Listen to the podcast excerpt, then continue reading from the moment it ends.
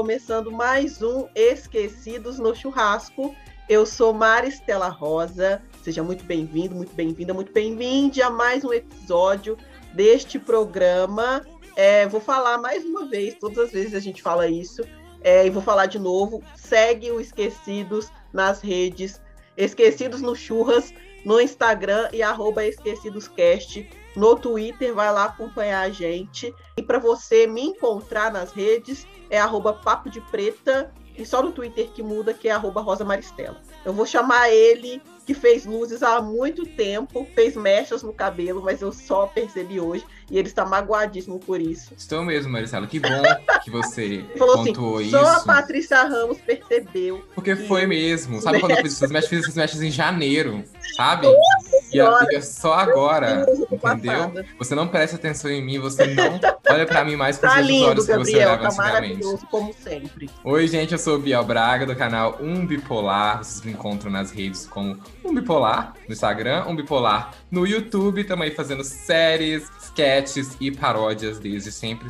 Sigam a gente aí nas redes dos esquecidos também. E vamos que vamos, porque hoje o negócio vai pegar fogo. Vou chamar ela, inclusive, que entende sobre o assunto que nós vamos falar hoje. Pessoa muito culta, que eu amo muito, que é Patrícia Ramos, que mora no centro onde acontecem todas essas coisas. Oi, oi, gente. Sabe aquela história de, de Casa de Ferreira e Espeto de Pau? Vai ser, vai ser a minha história, porque eu vou ficar caladinha, mas vou. Você mora, Atriz olha Los onde você Angeles. mora. Atriz de Los é, Angeles. Atriz de Los Angeles. Vivo lá, a, a placa de Hollywood embaixo da minha casa.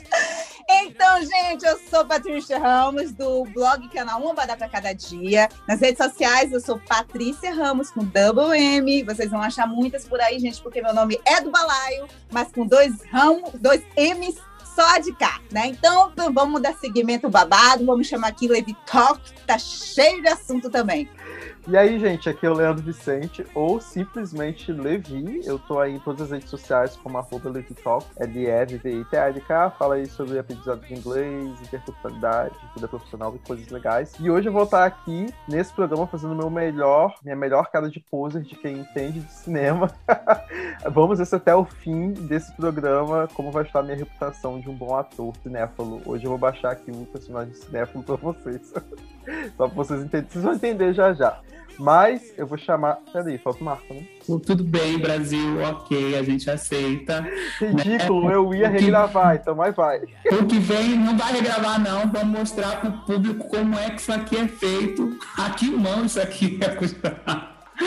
Gente, eu sou o Marco Antônio Fera do canal Pretinho Mais Que Básico. É, vocês me encontram na rede como Pretinho Mais Que Básico no Instagram e no YouTube. E sigam todos nós nas nossas redes. Não nos esqueçam nas redes sociais. Sigam Patrícia Ramos, Leandro Vicente, Maristela Rosa, Biel Nicolar e os esquecidos no churrasco que agora começou a mostrar, né? Os bastidores disso aqui. Vamos ver que que, que vai para a internet essa semana, né? A gente começou a mostrar como é que se faz.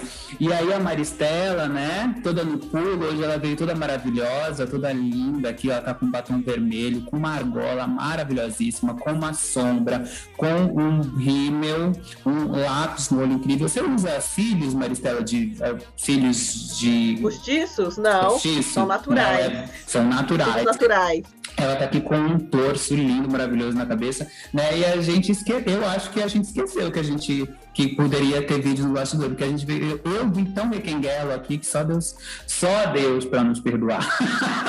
e é isso, vamos começar esse papo, vamos começar esse dia aqui. E aí, hoje a gente vai falar de cinema com quem entende, um cineasta. Ele, inclusive, gente, os melhores vídeos que você vai ver de- na internet inteira são de Léo Juan. Talvez você não entenda muito bem o conceito de escape ao cérebro, porque ele está em 2050, enquanto a gente ainda está em 2021. É um Eita. vídeo que não termina nunca, que você fica num loop, você vê três horas, depois você percebe que o vídeo tinha só um minuto. São, assim, vídeos impecáveis e ele tá aqui para conversar com a gente sobre cinema. Léo, se apresente, fale com a nossa audiência. Se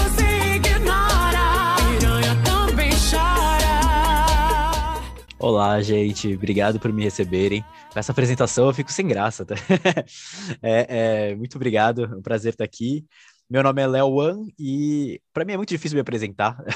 eu, eu crio conteúdo, eu tenho um canal no YouTube em que eu falo bastante sobre cinema, sobre é, cultura pop, mas atualmente eu dei uma pausa nesse YouTube e eu tô fazendo esses vídeos, como que a Maricela falou, de que vão bastante pro TikTok e pro Instagram, que são vídeos criativos que eu tento fazer umas sketches.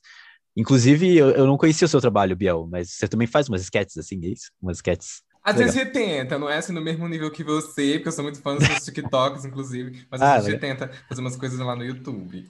Entendi. E, e, e tô muito animado para estar aqui, né? Para quem, né? Acho que nem todo mundo sabe, mas eu sempre falo na- nas minhas redes que eu sou formado em cinema, então por isso, então eu tenho uma paixão muito grande por, por não só hoje em dia cinema e série de TV, a linha tá mais tênue, né? Então é meio parecido as coisas. Então eu gosto muito de filme, de cinema e série de TV, então é um prazer falar com vocês sobre isso aqui. Aí eu posso falar só uma coisa, assim, quando eu fui ver o seu Instagram, ai, gente, eu fiquei assim, abismado, porque a sua voz, aqui, aqui não, aqui não, mas no Instagram você tem voz de, de dublador, essa voz de dublador, aí eu falei assim, gente, que voz é essa? Eu fiquei apaixonado pela sua voz, Sabe o que, que é? que você fala. É que no, no Instagram eu, eu, eu falo muito rápido, né? E aí, para falar rápido, para sair, não ficar Ai, embolado, agora veio, vocês sentiram? Dá eu até um preciso. arrepio Não, eu preciso quando ele eu, começa. eu preciso, tipo, fazer assim com a minha voz. Porque para sair. Ai, faz um pouquinho. para sair articulado. Porque se eu falar como eu tô falando agora, tipo, meio que numa onda, a- as palavras vão se mesclando. Agora eu preciso falar desse jeito para poder sair, tipo, para ela poder sair certinha. Daí parece que é uma voz de. É, parece Dublador. dublagem. E além de parecer dublagem, parece, parece, pa- parece uma voz que a gente já ouviu. E aí eu, eu até pensei que você já tinha dublado filmes. Aí a Maristela é, falou que, que não, né? Eu acho que não lembro Não. se você falou que não. Daí eu falei assim, gente, mas a voz dele parece de dublador, parece que, parece que ele é dublador profissional. Enfim, bacana. E eu tenho um microfone legal também, então me ajuda. O Ah, microfone ajuda. para, Léo. É Ah, mas eu acho, é meu, bota no seu currículo aí dublador, porque acho que é, dublar um filme e vai ser muito legal. Fala, gente, eu sou amigo dele aqui do filme. Joga pro universo. Gente, e aí é, eu chamei o Léo para falar, para a gente conversar sobre cinema, porque o Léo me acalenta muitíssimo de ele detestar os mesmos filmes que eu. Assim, tem, tá todo mundo falando bem, sei lá, do Tarantino, e eu fico, gente, mas que merda! E aí tá lá o Léo falando, que merda também. E aí a gente vai falar sobre isso, sobre os filmes que a gente detesta, que todo mundo ama, sobre as adaptações que a gente achou que deu errado e tudo mais. Mas antes de falar disso, Léo, eu queria. é, é, eu estou curiosa com uma coisa sobre o seu trabalho. É você que, que sempre escreve os seus roteiros? Como que funciona assim? Porque, cara, são. Gente, para quem não assistiu, assistam é, o trabalho do Léo, porque são vídeos muito criativos, assim. Eu fico, gente, de onde saiu isso? São vídeos muito bem. O, o início é muito amarrado com o final, e aí por isso que eu falei do loop, você tipo, nunca sabe quando o vídeo acabou mesmo. Enfim, eu queria saber isso do seu roteiro, assim, como é que você faz? É você que sempre escreve? Você diz o roteiro dos vídeos do YouTube, do Instagram, de- do TikTok, É. tu- tudo assim. É, os, É, principalmente esses mais de TikTok que você tem feito, os mais Pô. curtinhos. Mas independente de qualquer coisa, todos foi só eu que, que fiz, sim, que escrevi. Porque eu tenho. Ah, eu, eu- li esses dias num livro, né, inclusive, que ele fala assim, como trabalho em grupo é um pouco supervalorizado, assim, overrated. Tipo, trabalho é bom o trabalho em grupo. Você precisa trabalhar sozinho, tipo, você precisa ter visões de ou- outras visões, e tal. Mas essa ideia meio de é, é, meio de, de corporativa, de tipo, não, é, brainstorming aqui, vamos juntar as ideias para fazer o melhor produto, é muito supervalorizado. Tipo, e para mim é muito isso. Tanto que eu, uma das razões de eu sair do Yo Bambu, que era o canal que eu tinha com dois amigos antes, foi por, foi por isso, assim, não, não é que muita gente acha que a gente brigou, coisa assim, tipo, não, assim, eu só eu descobri que eu trabalho muito bem sozinho. e, e eu acho que criar conteúdo é muito isso, assim, eu acho que é- são pessoas que trabalham muito bem sozinhas, a criatividade flui muito bem. E aí, quando tem outras pessoas junto, parece que você tá, às vezes, num. Não, peraí, tem que, minha ideia tem que ser boa, você não se permite errar tanto, sabe? Então, eu trabalho muito bem sozinho, e então tudo que eu faço, se eu consigo fazer sozinho, eu faço. assim. Se eu dou conta sozinho, eu faço. Então, eu, fiz, eu faço todos, todos os roteiros, sim. Nossa, uau, tô- eu tô a autossuficiência. E aqui a gente tem, tipo, cinco pessoas. Então, gente, tchau, obrigado. Não, não, mas é, podcast eu acho que é difícil, ainda mais quando é conversa, assim, é impossível fazer É, sozinho. fazer sozinho. É, Eu acho que trabalho em grupo é muito importante, mas trabalho sozinho também, é- A também gente é entendeu, importante. Léo. Trabalhar sozinho é muito Não, e a gente entendeu mesmo. até porque é o nosso job também. É, né? cada um aqui trabalha trabalha sozinho também. Mas eu quero. Só- uma pergunta rapidinho. Você, você é de onde? Onde você está nesse momento? Eu sou de São Paulo. Eu sou de São E Paulo. você fez cinema onde? Eu fiz cinema aqui em São Paulo também. Ah, sim, mas você, você- Tudo qual instituição você fez? na é, FAP, chama. Ah, na FAP. É, ah, é, tá, legal. é bem- eu, é. já, eu- eu já gravei vários, vários vídeos lá para o pessoal de que está tá terminando a graduação e precisa fazer os Sim. tragens, porque eu sou ator, né? Ah, que legal. É. E deixa eu te fazer uma pergunta. Gente, pode fazer uma pergunta para ele? Pode. Vamos. É, Léo, e na, na- quando você estava na graduação, qual foi a, a- a especialidade que você buscava? Direção, roteiro, enfim, é, finalização? E, e como que é, é esse lance da, do cinema, né? Porque estudar cinema na FAAP, eu tenho um, um amigo que é um parceiro que, que a gente trabalha muito, a gente criou um filme juntos, a gente fez um roteiro juntos, a gente está produzindo outro roteiro, a gente está produzindo, na realidade, dois roteiros. Um roteiro que é para que a gente vai tentar gravar um, um, um filme aí, e tem um roteiro de um doc que é paralelo junto com o meu mestrado, né? Que é, uma, é uma- é um fic doc. E Ivan Silva, não sei se você conhece, não sei quantos anos você tem, pode ser que você tenha feito com ele. é, que ele é da turma do Bruno Loss, do Ivan Silva, é, De enfim. cabeça eu não sei. Hum. E, e aí, como que é essa questão do cinema, né, quando você está na instituição e depois você vai para a internet e você adapta essa visão do Sim. cinema para a internet, porque Sim. tem essa visão da internet ser um lugar é, menor, sei lá, enfim, Uhum, uhum. em relação ao cinema. Como é que é- foi essa adaptação e o que você o que você mirou quando você estava é, estudando cinema? É Uma pergunta complexa, que, que eu- é muito legal essa pergunta, na verdade, é, é algo que eu penso bastante, assim. Mas eu, eu sempre, eu meu objetivo quando eu comecei a fazer cine- cinema sempre foi direção e roteiro, que é o que muita gente faz, né? É, mas eu sempre gostei muito de edição também, então eu sempre, é, desde o colégio, assim, eu brinco bastante com edição. Então o meu foco acabou sendo edição, direção e roteiro. E é muito legal essa, essa- isso que você perguntou do, do- de como a internet é enxergada como algo menor. E menor no sentido de. É, num, num sentido de, tipo, ser algo menor, não, não- né? Tipo, meio, meio num sentido mais filosófico, assim, tipo, é algo menor. É, tipo, nossa, você fez cinema e tá fazendo vídeo pra internet. Exato, exato. E, e quando eu fiz cinema, eu tenho 30 anos, né? Eu fiz cinema. Sério que você tem 30? Vocês têm quanto? Eu vou fazer 30 também, então, tipo, Eu tô beirando, eu tô beirando. droga, eu vou fazer É. 30. Tô no 28. E então, e, e quando eu fiz cinema, a gente tava bastante, tava bem nessa transição do digital para película, assim, tanto que o meu TCC foi filmado em película, até que eu acho que foi o penúltimo ano da faculdade que eles fizeram é, é, película, que depois já mudou tudo para digital. Então, eu senti muito essa transição do digital pro essa essa coisa de como o cinema foi para a internet e tal. Uma coisa que eu acho bem engraçada era assim, quando a gente tá, quando eu tava na faculdade, tipo hoje em dia, você vai na rua e vê alguém com uma câmera maior, assim, um refletor, você olha para a pessoa e você pode pensar várias coisas, tipo, ah, tá fazendo vídeo para internet, tá fazendo vídeo para o TikTok, sei lá. Quando eu tava na faculdade, que faz, eu, eu me formei em 2011, não faz, vai fazer 10 anos. Eu lembro, tipo, a gente com um refletor na rua e uma câmera um pouquinho maior que uma câmera digital normal. As pessoas achavam que a gente tava gravando para Globo. Eles chegavam e perguntavam: "Oi, é para Globo?" Porque mudou muito essa concepção Sim, é, essa ideia de cinema, né? Tipo, hoje em dia, muita gente tem refletor ou uma câmera um pouco maior que uma câmera digital. Então, mudou muito. Então, eu senti bastante essa, é- essa mudança. Quando eu tava na minha faculdade, tipo, internet, é, eu- eu sentia muito essa, essa, essa, esse jeito que muita gente se colocava como, não, nós somos melhores do que isso. Assim como, por muitos anos, o cinema foi com relação à televisão, né?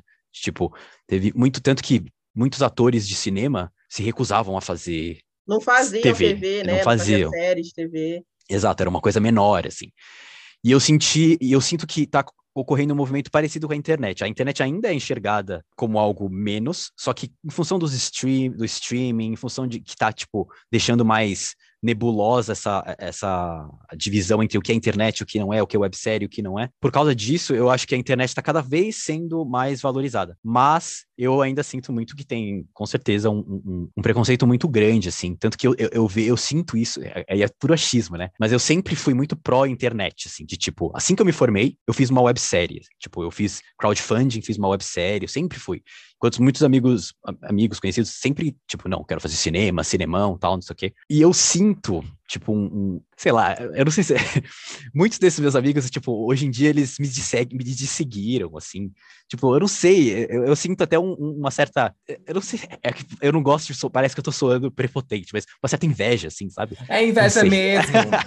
É Pode inveja. falar, Pode eu- eu- falar, eu é sinto inveja. uma- De tipo, a, a galera me disse, às vezes eu falo, nossa, por que essa pessoa me desseguiu? Deixa eu ver se ela desseguiu meus outros amigos. Não desseguiu, assim. Tá vendo, esquecidos? Outra pessoa que presta atenção em quem segue que não segue. Obrigado, Léo, porque eu sou.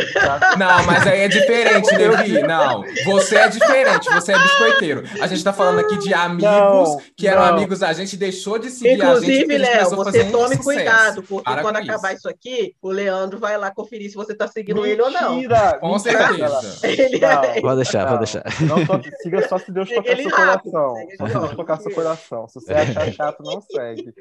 Aí te bota, meu filho, te Mas, bota ó. no, na brasa rapidinho, na próxima semana. Pois Mas, é, ó, mas, mas eu, não, eu não sei a história inteira, mas, mas, Levi, você por falar dessa sua. Por você falar isso, eu, já, eu te admiro. Porque tem um monte de gente que sente isso que você tá falando, mas não fala. Você Ah, falar não, que eu você se falo. incomoda. Mas sabe por quê? Tudo bem, sobe no capítulo. Eu ia comentar uma coisa dentro do assunto que você falou, mas é interessante isso porque às vezes eu É. fico pensando assim, mas falando sério agora. Você, você tem colegas de trabalho, você tem pessoas que conhecem o seu trabalho, que conhecem pessoas que conhecem o trabalho, e a pessoa não te segue. Eu fico tipo assim, uai, É, porque é. tem gente que faz questão disso. Tem Uhum, gente que gosta de demonstrar, sei lá, enfim. é. E. E É. tem gente que bloqueia. Eu percebi, teve uma galera, meu filho, com as eleições, várias pessoas me bloquearam. Eu, ó, né? eu digo livramento. É- é Vai com Deus. É muito pra passar uma mensagem, né? Porque, tipo, se eu não quero. Tem, tem gente que eu não quero ver o, o perfil, por N razões. O que eu faço é silenciar. Tipo, eu nem desigo, Isso. porque eu não quero chamar atenção pro fato de que eu não quero ver. Eu silencio, tipo. Eu Agora, se Eu a pessoa dessegue, é, restringe, umas coisas assim. Agora, se você silencia, bloqueia, é uma mensagem que você quer passar. Ai, eu passei claro. várias mensagens também. Eu passei. Não, se é o que você quer. eu- mas eu é Eu passei, eu é não posso dizer né? também que eu tô acima, entendeu? Não, eu fui essa pessoa eu também, também, também. gente. Que deixou de seguir rapidinho e pra pessoa ver. Não, não bloqueei porque a pessoa não me vê mais. Eu deixei de seguir pra pessoa ver. Depois, ó, sugestão de amigos. Aí apareceu lá.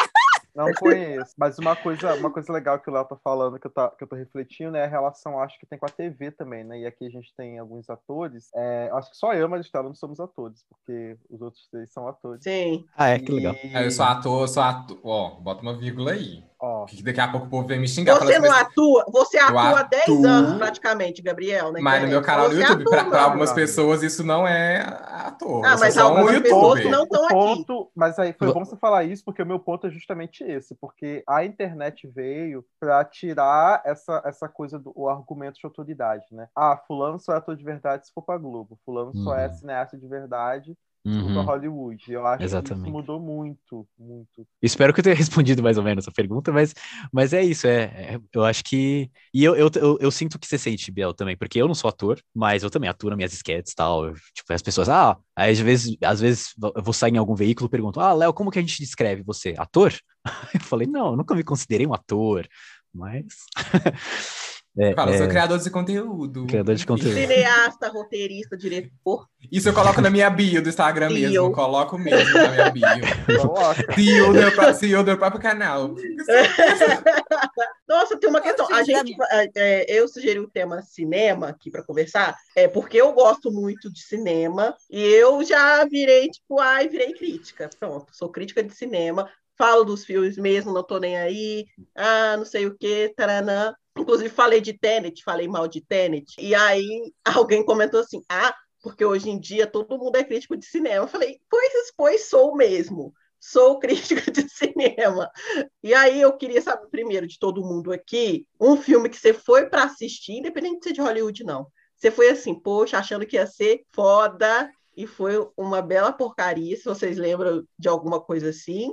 E aí eu queria saber de você, Léo, para você, é, pô, muda para você alguma coisa, tipo, ah, ser cineasta, tipo, ah, eu sou cineasta, então eu avalio os filmes de uma outra forma, sei lá. Ou é só na emoção mesmo, quando você fala de, de cinema, entendeu? Eu sempre falo, na verdade, que a minha faculdade, assim, não é uma faculdade que eu precisava ter feito. Tipo, não é que nem, sei lá, medicina, sabe? Tipo, eu, eu acredito que, inclusive, você consegue com YouTube hoje em dia, tal, aprender sozinho várias coisas que eu aprendi. Na verdade, eu acho que dá para aprender mais do que eu aprendi até na minha faculdade, aprender pela internet. Eu- eu- se você tem uma autodisciplina, você consegue aprender mais do que eu aprendi na minha faculdade até. Minha faculdade, ela me ajudou muito, eu acho, porque como são quatro anos, me ajudou muito no amadurecimento em função do tempo mesmo, porque a gente escolhe muito cedo o que quer, tem que escolher muito cedo o que quer fazer e tal, é muito... Então esse tempo me trouxe um amadurecimento e para eu conhecer pessoas que pensam parecido comigo também. Pra eu, foi um momento de mais de descoberta pessoal do que aprender a fazer cinema mesmo. E aí depois que eu me formei, tipo, ah, sou cineasta, eu sinto que eu só uso isso para as pessoas, pelo menos sentir que elas vão me escutar, assim, porque como eu falo na internet, Bater falo nos na TikTok, assim, é, e, às vezes as pessoas julgam mesmo, tipo, ah, peraí, o que, que um TikToker, sei lá, tá falando? O que, que esse cara do YouTube tá falando? Ai, Então, TikToker soa tão mal, né? TikToker é. Mas aí, então, e, a- e aí eu sinto às vezes só, no- só falar que eu sou cineasta só pra, tipo, a, pe- a pessoa vai escutar. O que é uma coisa muito ruim viver num mundo que você precisa fazer isso, né? Mas, mas aí, a- as minhas críticas, eu faço, como você disse, do, do coração, assim, eu não faço pensando, ah, não, deixa eu analisar tal coisa. Ai, você não fala, tipo, ah, porque o amarelo significa é, a, a união familiar e a luz Se eu sentir que é, eu falo. Agora, muitas vezes eu, eu não. Porque eu acho que, tá, inclusive, o modo de analisar filmes, assim, eu acho, de críticos, assim, tá muito, tá meio engessado. Agora tá mudando. Eu acho que por muito tempo esteve muito enge- engessado a crítica de cinema. É- Era muita perspectiva de um grupo social, assim, de pessoas. E, e agora tá ficando mais plural. E, e tem a ver com o fato de que não é só as pessoas formadas em cinema, que, sabe, pessoas como você, assim, que dão perspectiva. Eu considero você crítica de cinema, na verdade, eu vou.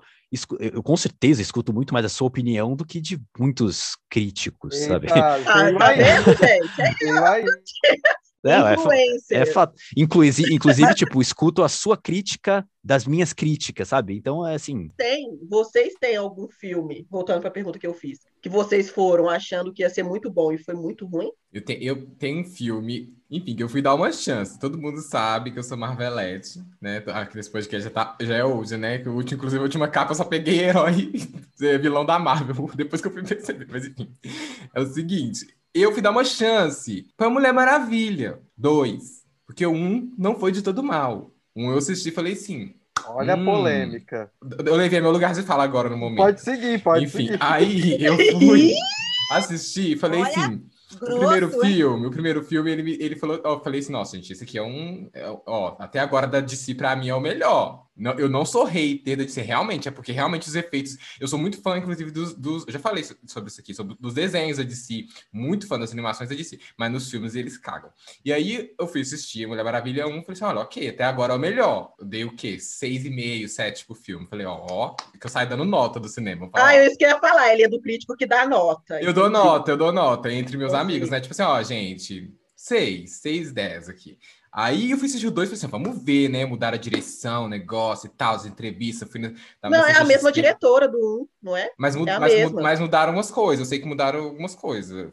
Que tava Ah, falando. colo- né? ambientaram nos anos 80. Foi É, eu sei que tinha algumas coisas assim, aí eu falei assim, ah, mu- parece que mudaram algumas coisas, eu vi lá na CCXP que tava tendo um hype, e não sei o quê, uma divulgação pesadíssima, eu falei, vamos assistir. Então, né, na hora eu falei assim, meu Deus, que com filme Deus? ruim, o filme é horrível, ressuscitaram um homem que, é, que era o romance dela do primeiro filme, que só para poder ter um romance de novo, que nem precisava, o filme é cheio de problema, os efeitos especiais, tem uma hora só que é bom, O pessoal, sabe o que o pessoal levantou desse filme? Que, tipo, que era estupro, né? Porque ela tava, tipo, o cara tava no corpo do outro e ela tava, tipo, transando com um cara que não sabe Também, quem né? É porque na cabeça dela, ela via ele, Ela viu, mas na é. verdade era outro O cara. cara invadiu a vida de um homem aleatório E tipo, eu fiquei, caraca. Não, e no pesado, final real. romantizaram isso ainda, porque no final ele encontra com ele, é, no final ele encontra com esse cara já fora, é, o cara mesmo que tava ocupado, sendo, usando, tendo o corpo parasitado, né? E aí ela, ela olha pra ele assim, Já te que peguei tudo já, nem entender sabe. que os dois iam ficar juntos de novo. Eu falei assim, pelo amor de Deus,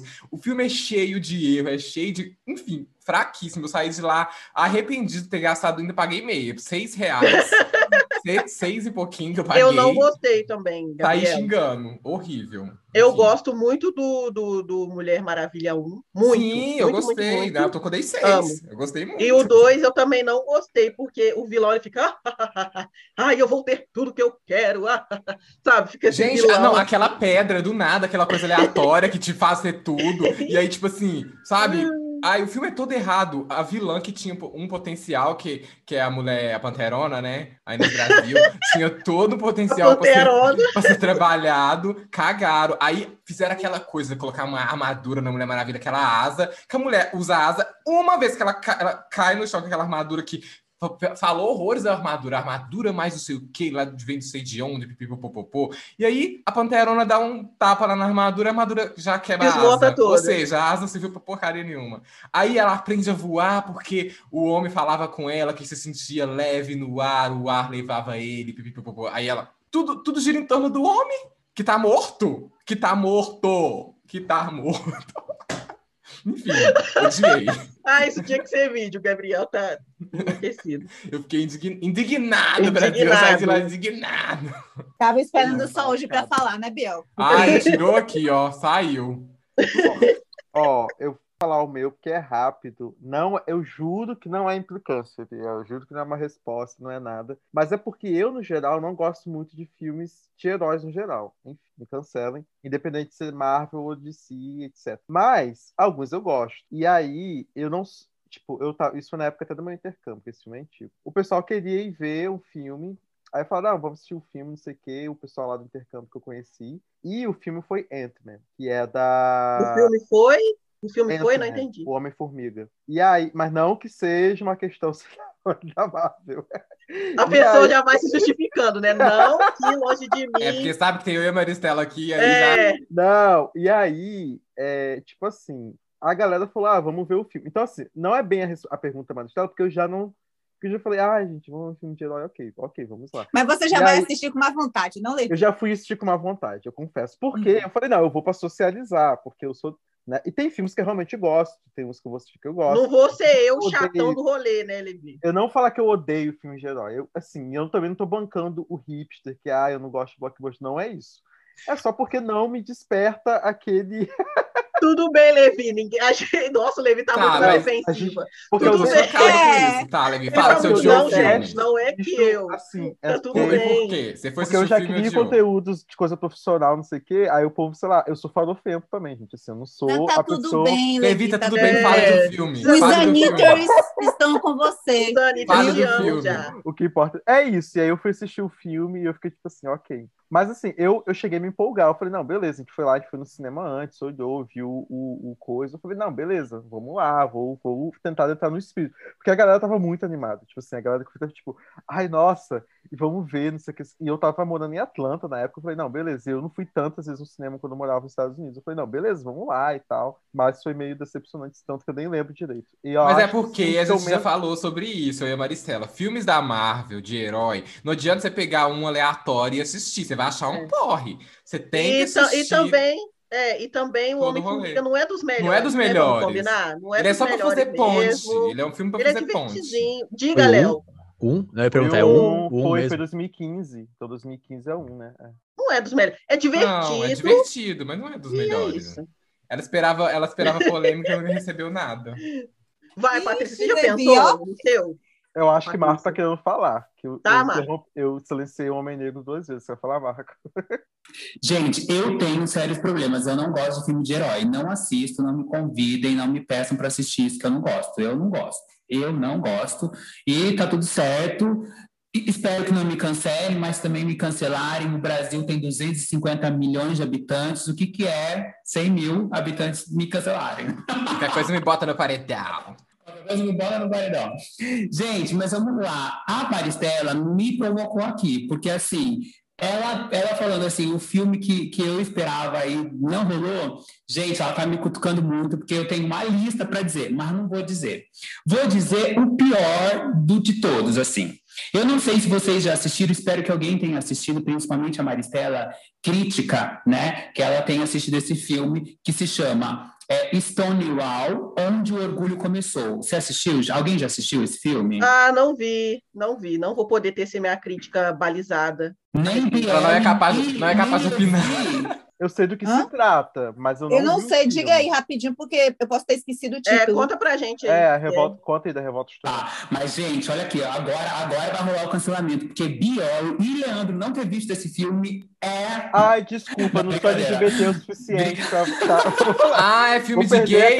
Ah, Perdi a Ah, não assiste, não assiste. não assisto filme de gay, é só sofrimento.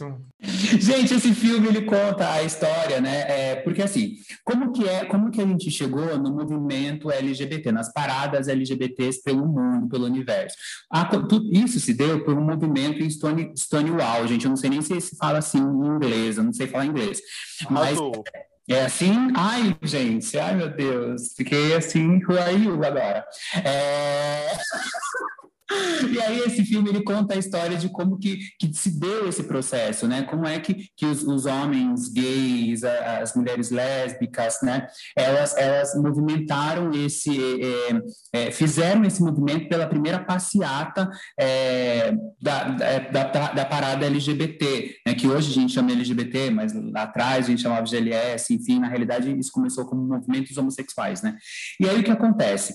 Quem, quem que levanta, quem que faz de fato isso acontecer é a Marsha P. Johnson, né? Que é uma mulher trans, negra. Ela, ela com, a, com a Simone, que eu acho que é Simone, o nome da, da, da outra, da, da, da outra mulher trans, que movimenta, que faz esse movimento acontecer. Tanto quando você assiste o documentário da, da Marcha, você vê tudo isso sendo articulado por elas, e quando elas sobem no palanque, e os homens homossexuais eh, destroem com elas, porque elas não representam o movimento, mas elas que faziam a linha de frente. Quando você vai ver o filme, você fala, poxa, vão contar, vai mostrar eh, a personagem da Marcha. E a Marcha aparece totalmente, numa figura totalmente eh, estereotipada. No final da história, nem aparece a, a história, ela aparece como uma figura marginalizada, como, como um- um- uma figura degradante para o movimento. E todo esse movimento é contado por um homem gay, mais branco, loiro, cisgênero, é, heteronormativo. E, e o filme, ele é bem ruim, assim, sabe? O filme, ele, dentro da sua dramaturgia e da sua, por exemplo, e da, da fotografia, é um filme ruim. Então, assim, eu fui assistir esse filme com muita expectativa, do tipo, gente, né? É, é, Stonewall é, é- é- é citado em músicas, é citado em, em- em textos, é citado em várias coisas, e tem um filme disso, poxa, que legal, ai, quero assistir. Quando você vai ver, gente, a única coisa que presta é o cartaz. Mas você tá vendo porque eu sugeri esse tema? Porque Hollywood faz isso com a gente. É quase um Ah, tem, uma, tem um momento histórico que pessoas negras, pessoas trans, são as pessoas que movimentaram. Eles vão lá e colocam um cara branco para ser o principal. Entendeu? Esse É a filme, cara de Hollywood fazer isso. Será que esse filme é de Hollywood, gente? É, então, eu, Ah, não vi deve o, ser. eu não vi o filme, mas eu tô olhando aqui enquanto você tava falando. O diretor é o Roland Emmerich, sabe? Que ele fez. Ele é o mestre dos filmes de desastre. Então ele fez aquele 2012, ele fez aquele o dia da é, Independence Day, né, que foi o mais famoso dele, mas ele Ah, também fez tá tipo, vendo? Hollywood. ele, então eu acho que eles quiser, pelo que eu tô vendo aqui, e pelos pôsteres do filme que você tava falando, do Stonewall, parece que eles quiseram dar um toque meio fim do mundo pra ver se vende. Não sei se Ah, tem, não pronto. sei se o filme é assim, mas mas sei lá, esse diretor, a marca registrada dele é fim do mundo. É acabar O filme é muito ruim, assim, do tipo, nossa, gente, é- nossa senhora Aparecida. Eu, assim, não indico para ninguém assistir. Tem outros ruins, mas esse é o pior. Ah, e só para poder. Pode Eu falar. até, brin- eu até brinquei com, com o Biel e com o Leandro aqui no começo, né? Fazendo uma exposição deles, mas na realidade agradeço não terem assistido essa porcaria ter dado audiência para isso. Obrigado, amigo. Nos poupou, tá vendo? Inclusive, tem um documentário da Marsha P. Johnson, eu não assisti ainda, mas tem um documentário que conta a vida dela. E, e é aquilo, né? Quem interessa, né? A quem interessa falar que foi uma mulher trans negra que liderou, inclusive ela era religiosa, ela, ela cresceu numa igreja africana, metodista, ela continuou religiosa depois de adulto. Então, a quem interessa falar que a marcha LGBT. Olha quantas quebras de paradigmas, né? Então, realmente é bem decepcionante quando esses pontos que são tão importantes numa história são, são deixados de lado, né? Mas enfim. Eu, enfim, gente, eu não sei se o que eu vou falar vai ser uma coisa muito. Porque eu vou falar de série, tá bom? Tudo bem? Diga, falar de diga. série. Tudo bem. É porque é muito mais pelo que eu esperava, porque eu era muito fã de Karate Kid, né? E aí eu achei que aquele Cobra Kai acabou com toda com a infância. Cancelada, A cancelada. Patrícia tá com esse Ixi, aí, aí eu vou contra também, porque eu adoro Cobra Kai. É isso, eu sabia que ia chegar nesse momento. Briga, eu sabia briga, que ia briga, chegar, Léo. Eu sabia briga. que ia chegar, porque na verdade que eu eu, queria, canceriana que sou, não, não gosto disso assim. Eu Acabaram com o. Daniel San. Acabaram com minha infância, entendeu? Tipo, eu fui assistir, não, é, não fala assim, sob expectativa. Fui com expectativa, cheguei lá e eu briguei com o Mike, eu briguei em casa. Eu digo, um absurdo! Essa série acabaram com a minha infância, acabaram com o Daniel San, porque para mim. Aí apareceu lá botando um vilão como uma coisa, ok. Não, não, não. Ih, Mas rinha de canceriano. Você já, tentou, você já tentou reassistir o, o primeiro Karate Kid mais velho agora, assim? Eu já. Mas você sabe quando vem aquela coisa, da me- vem mais. É, é, o filme é ruim, né? Vamos combinar que aqueles filmes de lá de 80, né? muito todos ruins, todos trabalham, quase Cinderela Baiana, ó, faz bem assim, ó. Ai, O nível, Baiana gente, é o nível. Mas, tipo, só faltava ter papelão, gente, de fundo, não era aquela coisa bem. Ô, Léo, bem- você já assistiu Cinderela Baiana? Eu, eu vi quando eu era bem mais novo, mas eu não lembro. Ô, Léo, mas- vamos fazer uma sessão, gente, a gente vai se divertir tanto. O pior filme que eu assisti na minha vida, é tão ruim que é bom. É muito ruim, muito. A cena de Lázaro Ramos com a enxada carpindo o asfalto é. E Dançando em cima das palafitas descalça. Tudo ela vai dançando. Aí chega no final, ela, as crianças devem ser livres como os pássaros. Aí solta a pombinha, aí sobe. Tananana, nanã, começa. Pau que nasce torto, nunca se direito. Eu amo, Gente, é eu muito amo. engraçado, gente, porque É assim, muito é a. Carla Pérez, quero é a. Carla Pérez, é a Carla Pérez dançando esses axés, assim, do tipo, gente, que a gente sabe que são super hipersexualizados, e ela tá na frente, assim, e um monte de criança, tudo pretinho, assim, É, falando, querendo é muito, é muito ruim. Mas aí que eu tô dizendo assim, esse Karate Kid, eu não, o nível que eu tô falando assim, de, de todo, né? Eu sei que é ruim, Léo, é muito ruim. Mas a infância, aí eu fui assistir Cobra Kai, assim, com essa memória. Aí cheguei ali, não, não, não aceito. Não aceito o que fizeram com o Daniel San. Entendo, Guardo entendo. essa mágoa. Discordo, mas eu entendo, eu entendo. E as O- pessoas que vieram com gu- argumento hoje em dia para dizer que é bom, eu entendo o argumento delas, mas o problema delas também. Tá certo, certo. Não, mas o, o- filme antigo eu não acho ele ruim, assim. O, o que eu acho do filme antigo é que o Daniel San, ele é meio. Ele é muito. Ele é meio chato. Ele É, é, chato, ele é. aquela voz. E ele não sabe lutar. Então, eu, eu gosto do, o que eu gosto do Cobra Kai é que é meio tosco. Tipo, o Daniel San, que é o mestre do karatê, ele claramente não sabe lutar. O ator, assim, ele não consegue dar um chute. Sim, É a muito perna, feio. a ele não consegue esticar a perna. Ah, pra ele não um consegue. chute, né? Ele não tem flexibilidade para esticar a Léo. perna. Mas aí é que você entende que ali a gente tinha ideia, lá na infância a gente queria fazer karatê, karatê por causa do Daniel San, e a gente assiste Cobra Kai e disse assim, não, não, Daniel, Daniel, não, não foi isso que eu aprendi. Não, Daniel! não, não, não, não. Não! Não, E, e eu, Cara, mas eu assisto com a minha mãe, Kid- né? Karate Kid que eu, eu abandonei porque por conta da narrativa dos adolescentes, né? Porque a ideia de Karate Kid, de- dessa no- Cobra Kai, a ideia de Cobra Kai é você atinge com os adultos quem lembra do filme e aí você atrai a, a garotada nova com a narrativa dos adolescentes. Mas essa narrativa dos adolescentes, ela me irrita profundamente. E aí eu larguei a série só por isso. É que os atores são meio ruins, assim, né? Também. É, É, tipo, tem- eu, Também. lembro que, eu lembro que tinha uma, um, um amigo, uma amiga minha, descreve o, o filho, o, o Robbie, sabe quem é? O filho do, do, do Johnny Lawrence lá. A descrição, do perfe- cabelinho comprido. é, a descrição perfeita dele é ele é ator com cara de Power Ranger vermelho. Ele é, tipo, é perfeito. Ele- É, os É atores, muito, os, é muito. os jovenzinhos É parecem. Power Rangers. assim, Eles são atores de Power Rangers. Sim, nossa, ele é muito Power Ranger vermelho. O cabelinho. É muito...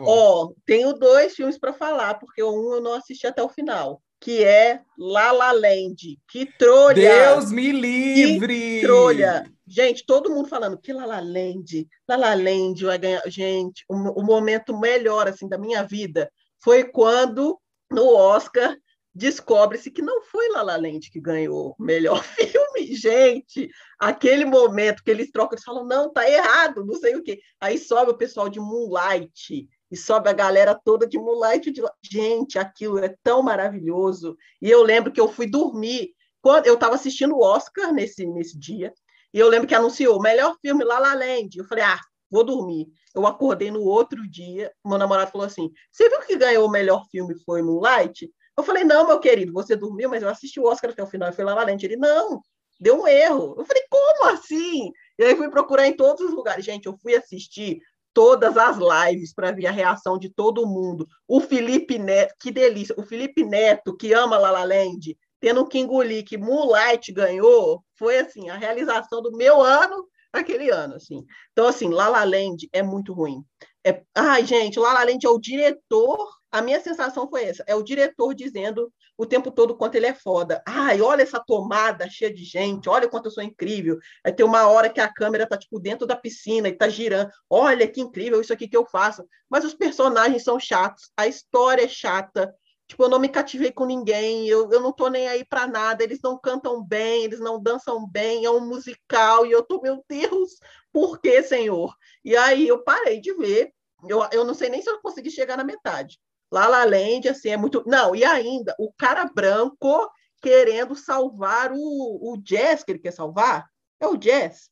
Ah, gente, eu não sei se é o jazz, se é o soul. Eu sei que ele quer salvar uma música. É... Eu acho que é o jazz mesmo. E aí, tipo assim, quem quer matar o jazz é o, é o John. Ai, gente, como é que chamou o nome do, do, do, do, cantor que faz o filme? Que é, uma, é, é, um, é um cantor negro que, tipo assim, ele tá matando o jazz e aí o cara branco quer salvar. Eu fiquei, jura, amor? Quer salvar? Então para! Tu vai embora. Não era pra ser diferente, né? Não era pra ser Mano, diferente. enfim, La La Land é terrível. É, essa crítica que você fez é muito interessante, porque nas artes, no geral, tem muito isso, mas eu vejo que os filmes, essa coisa de esfregar técnica na cara das pessoas. Eu gosto de algumas coisas de técnica, especialmente porque, como eu já fui fotógrafo, eu amo filme com uma boa fotografia, me prende e tal, mas não adianta você fazer arte tacando um monte de técnica se aquilo não vai prender, se aquilo não vai emocionar, se as pessoas não vão gostar. É tipo aquela galera que critica funk por ser um estilo musical fácil, entre muitas aspas, né? Não ser complexo, como se uhum. complexidade fosse igual a qualidade e simplicidade fosse uma coisa tem absolutamente Sim. nada a ver com a Sim. outra, nada a ver com a outra. Quantos filmes eu já vi no YouTube feitos por canais, tem lá o DUM, canal Deu Merda, que faz, as, faz as, os filmes de temática LGBT. Gente, eu adoro os filmes deles, e são filmes sem nenhum recurso, assim, que eles fazem, caseiros, e tanto filme que é cheio de, de recurso de firula, mas que não quer dizer que é bom, né? Para mim, a, principal problema, é, para mim, o principal problema 3D. de qualquer ah! história. o 3D aqui. A DC adora. Para mim, o principal problema de qualquer história, seja ela filme, livro, história em quadrinhos, é eu não me importar com os personagens. Se aqueles personagens não me cativam, se para mim, se eles morrerem, eu não tô nem aí, sabe? Aí eu vou parar no meio. Tipo, não adianta ser lindo, ter um monte de pirotecnia se eu não tô nem aí para quem para quem tá naquela jornada, sabe? E aí o filme, gente, o pior filme que eu já vi na minha vida até hoje é um filme para contar a história de vida do Jimi Hendrix. Tem na Netflix. Eu nem sei o nome do filme, mas é para contar a história do Jimi Hendrix teoricamente. Só que o filme não é sobre o Jimi Hendrix. Ele, ele, vira, um, ele vira coadjuvante na história dele. E aí, a história é sobre as mulheres brancas que o Jimi Hendrix namorou. Então, você tem, tipo, é sobre elas o filme. Eu para, fiquei para assim, todas as gente, brancas que já namei. É, é, mas, eu, mas eu fui procurar, eu fui procurar a sinopse. Será que eles quiseram falar sobre isso? E não, o filme era para falar sobre tanto que aquele André 300, e ele é que fez o Jimi Hendrix no filme. Tipo, eu fui ver a, a, a sinopse e é para contar sobre a vida do Jimi Hendrix. Mas o Jimi Hendrix, que é um homem negro, né, considerado aí um dos melhores guitarristas do mundo, ele vira um coadjuvante da história dele. E, tipo, eu não entendi nada daquele filme. Sabe quando você não entende nada, nenhuma decisão que eles tomaram? Por que, que eles estão contando a história desse jeito? O que está acontecendo? Você, você não conhece, você sai do filme sem conhecer a história do Jimi Hendrix Jimi Hendrix morreu jovem, né? Super jovem. No filme, ele, o, filme, o filme acaba e ele tá vivo ainda. Tipo, você não sabe como ele morreu, você não sabe o que aconteceu. Tipo assim, enfim, é um filme que enquanto eu assisti eu ficava, gente, mas por quê? Sabe quando você fica assim, gente, que, que tá com. Gente, eu não tô entendendo absolutamente nada, assim, então eu fiquei com muita raiva. Eu assisti até o final para tentar entender e, e, e eu só fiquei frustrada, assim. Eu tô pensando aqui, na verdade, porque eu, eu acho que o filme que eu. Um que eu esperava muita coisa, e aí eu me decepcionei, que aí eu vou na, um pouco na linha do, do Biel, Batman vs Superman, assim. Porque, porque Batman vs Superman é um filme que eu acho que a gente ainda não sabia que a DC. Porque eu, eu sou muito também Marvete, assim, pelo menos no cinema, né? A gente não sabia que a DC ia mandar tão mal no cinema. a gente ainda não sabia. O Batman, o Batman, Batman vs Superman é o filme que ia dizer isso pra gente. E eu tava muito animado, assim, porque tinham várias coisas interessantes. Tipo, ah, o Lex Luthor vai ser um cara meio mais jovem, assim, um Mark Zuckerberg do mal. Tal. Ah, Não ele que- é o quer dizer, um Mark tudo. Eu acho Zuckerberg, uma das ponto. piores coisas do filme é ele, né? É, então, é. O, o Batman ia ser um cara mais velho e o Superman ia, ia ser mais novo. Então tinha várias ideias muito boas. Só que aí você, eu, você assiste o filme e é exatamente isso que, que o Levi falou de... Eu adoro a fotografia, a, a, mesmo os efeitos sonoros, assim, de luta do Zack Snyder, assim, são muito bons isso.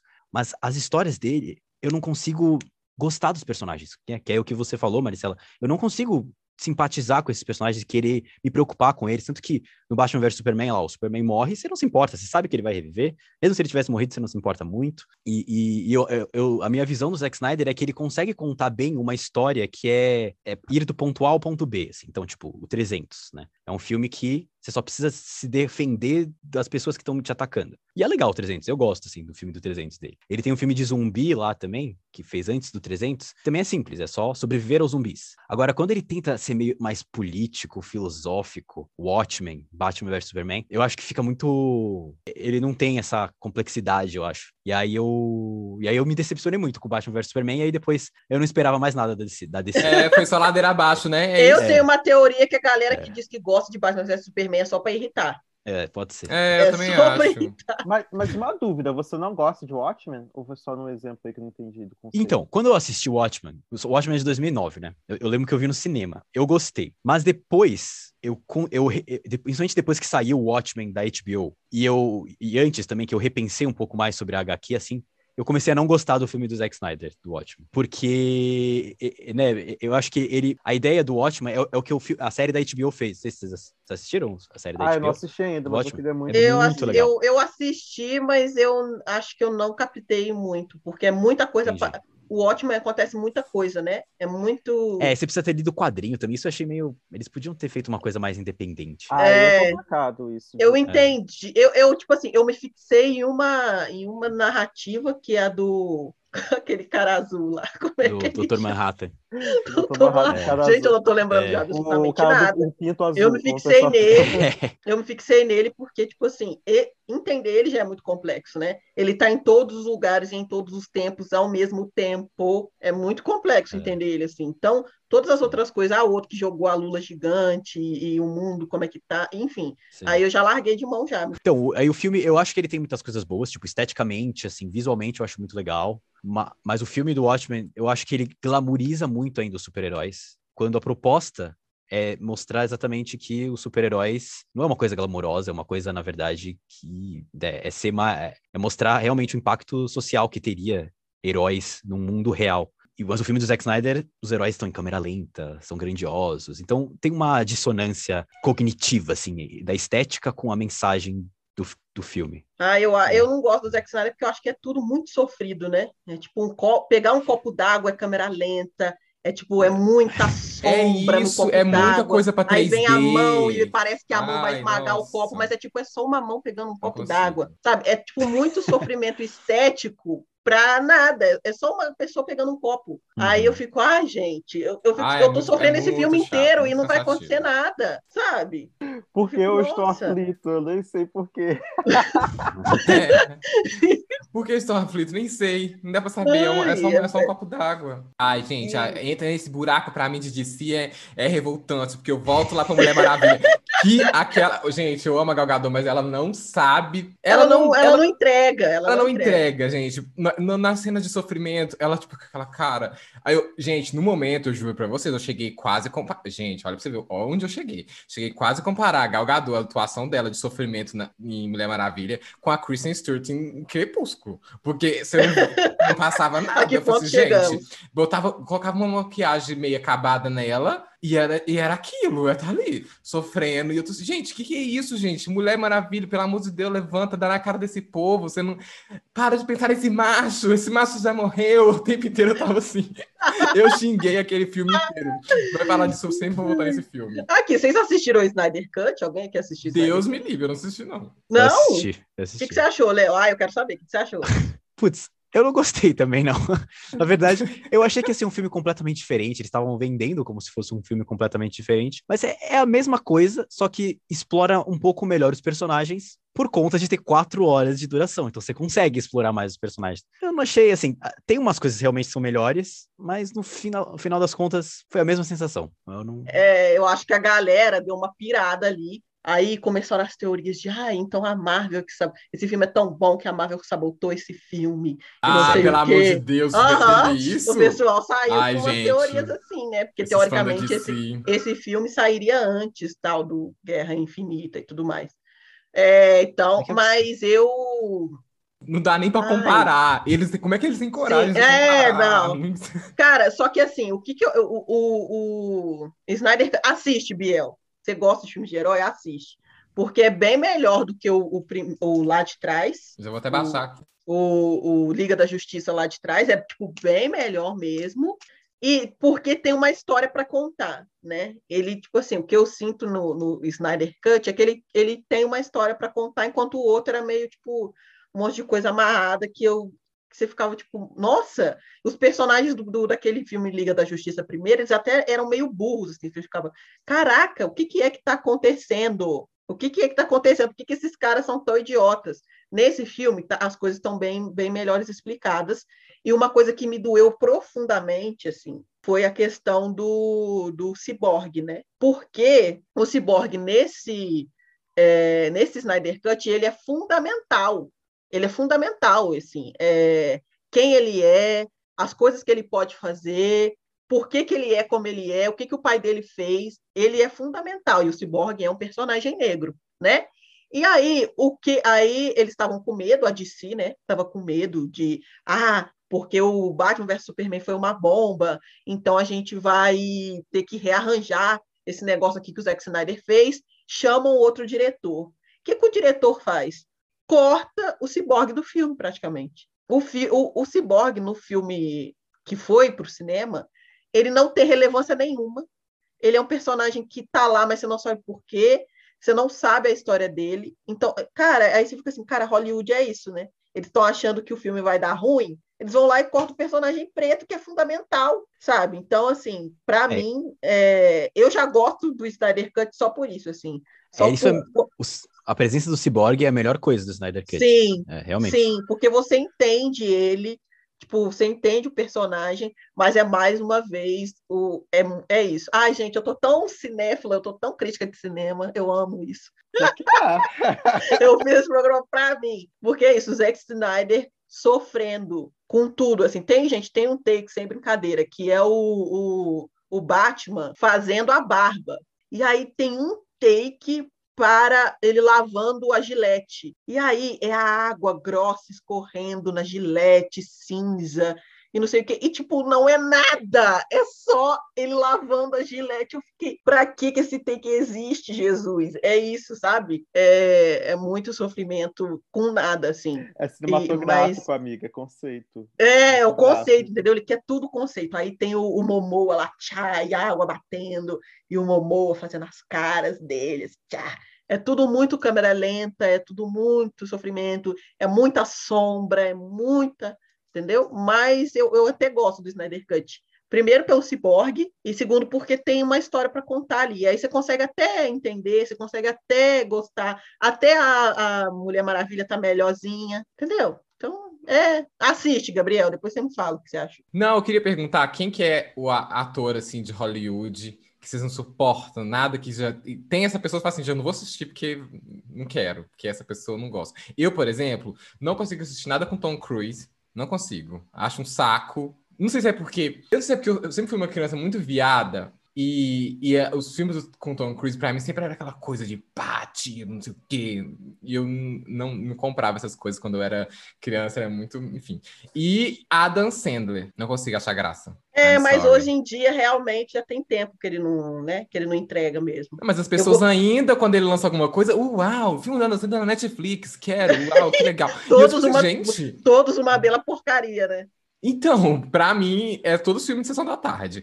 E eu, enfim, não gosto. Mas Tom Cruise, pra mim, é o. Assim, ó, não consigo. Falou comigo, tem Tom Cruise no filme? Não vou assistir, pode o auge certeza. do ranço, É. entendi. Cara, um ator, eu não sei se eu tenho isso com ator, eu tenho ranço com Tarantino, assim. Eu não suporto mais as pessoas, tipo, ai, Tarantino, ai, É, pode ser Tarantino diretor filme também. novo, ai, é tudo Tarantino. E aí, gente, sem brincadeira, eu fui fazer um artigo, porque para quem não sabe, eu sou pesquisadora, eu sou cientista, eu sou mestra em comunicação, e aí eu fui fazer um artigo Joga sobre mesmo com o Rio. E crítica de cinema Eu gosto também. é e assim. amigo. crítica de cinema.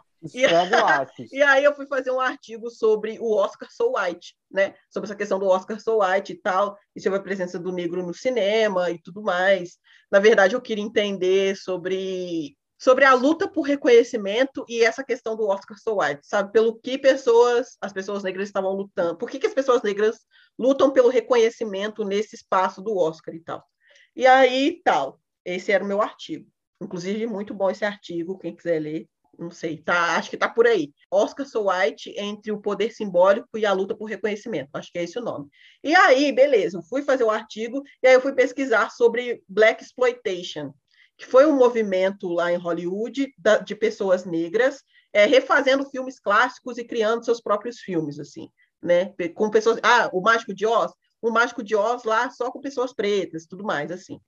Aí eu fui pesquisar sobre Black Exploitation. Gente, todos os artigos em português que eu achei era falando sobre o Quentin Tarantino usando o Black Exploitation nos filmes dele. Ou seja, o cara branco que pegou o movimento preto está usando, e as pessoas vão falar de Black Exploitation a partir do Tarantino. Fiquei, gente, eu não tô, eu não tô crendo que, que, eu, que é isso.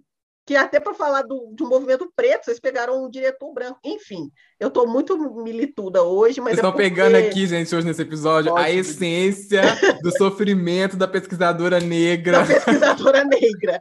Exato. Pode militar, Maristela, eu E- permito. Ai, obrigada. Ai, obrigada. E, enfim, e aí eu não aguento mais o Tarantino. Assim, ah, ele lançou não sei o quê. Ah, é porque. Aí ele, ele zoando lá o. o- es- ah, enfim. Eu não aguento o Tarantino, esse, esse novo que ele fez agora. Novo assim, né? Nem sei quanto tempo tem isso. Era uma vez em Hollywood, um saco também. Enfim, não aguento. Ai, Mas eu Quentin concordo. Tarantino lançou filme novo. Vamos ver? Não, não vou ver, não. Obrigada, beijo. Próximo. É, mas eu concordo com o Tarantino, ele. Não sei se você che- você chegou a ver o vídeo que eu fiz do Tarantino, que é. Quando eu, Claro eu ta- que eu cheguei quando, a ver. quando eu tava na faculdade, ele era meu diretor favorito, assim, eu adorava. E, e, tipo, Pulp Fiction, assim, eu gostava muito, aquele Cães de Aluguel também eu gostava muito.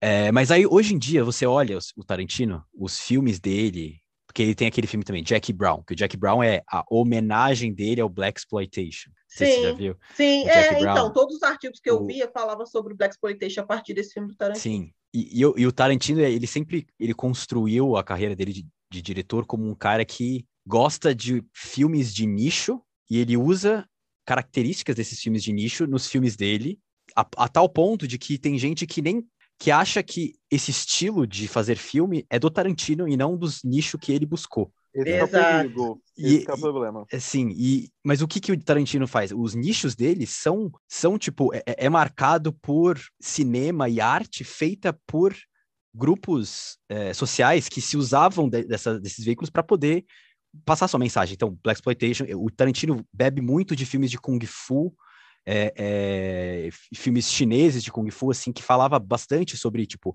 opressão japonesa, então ele pega muito de...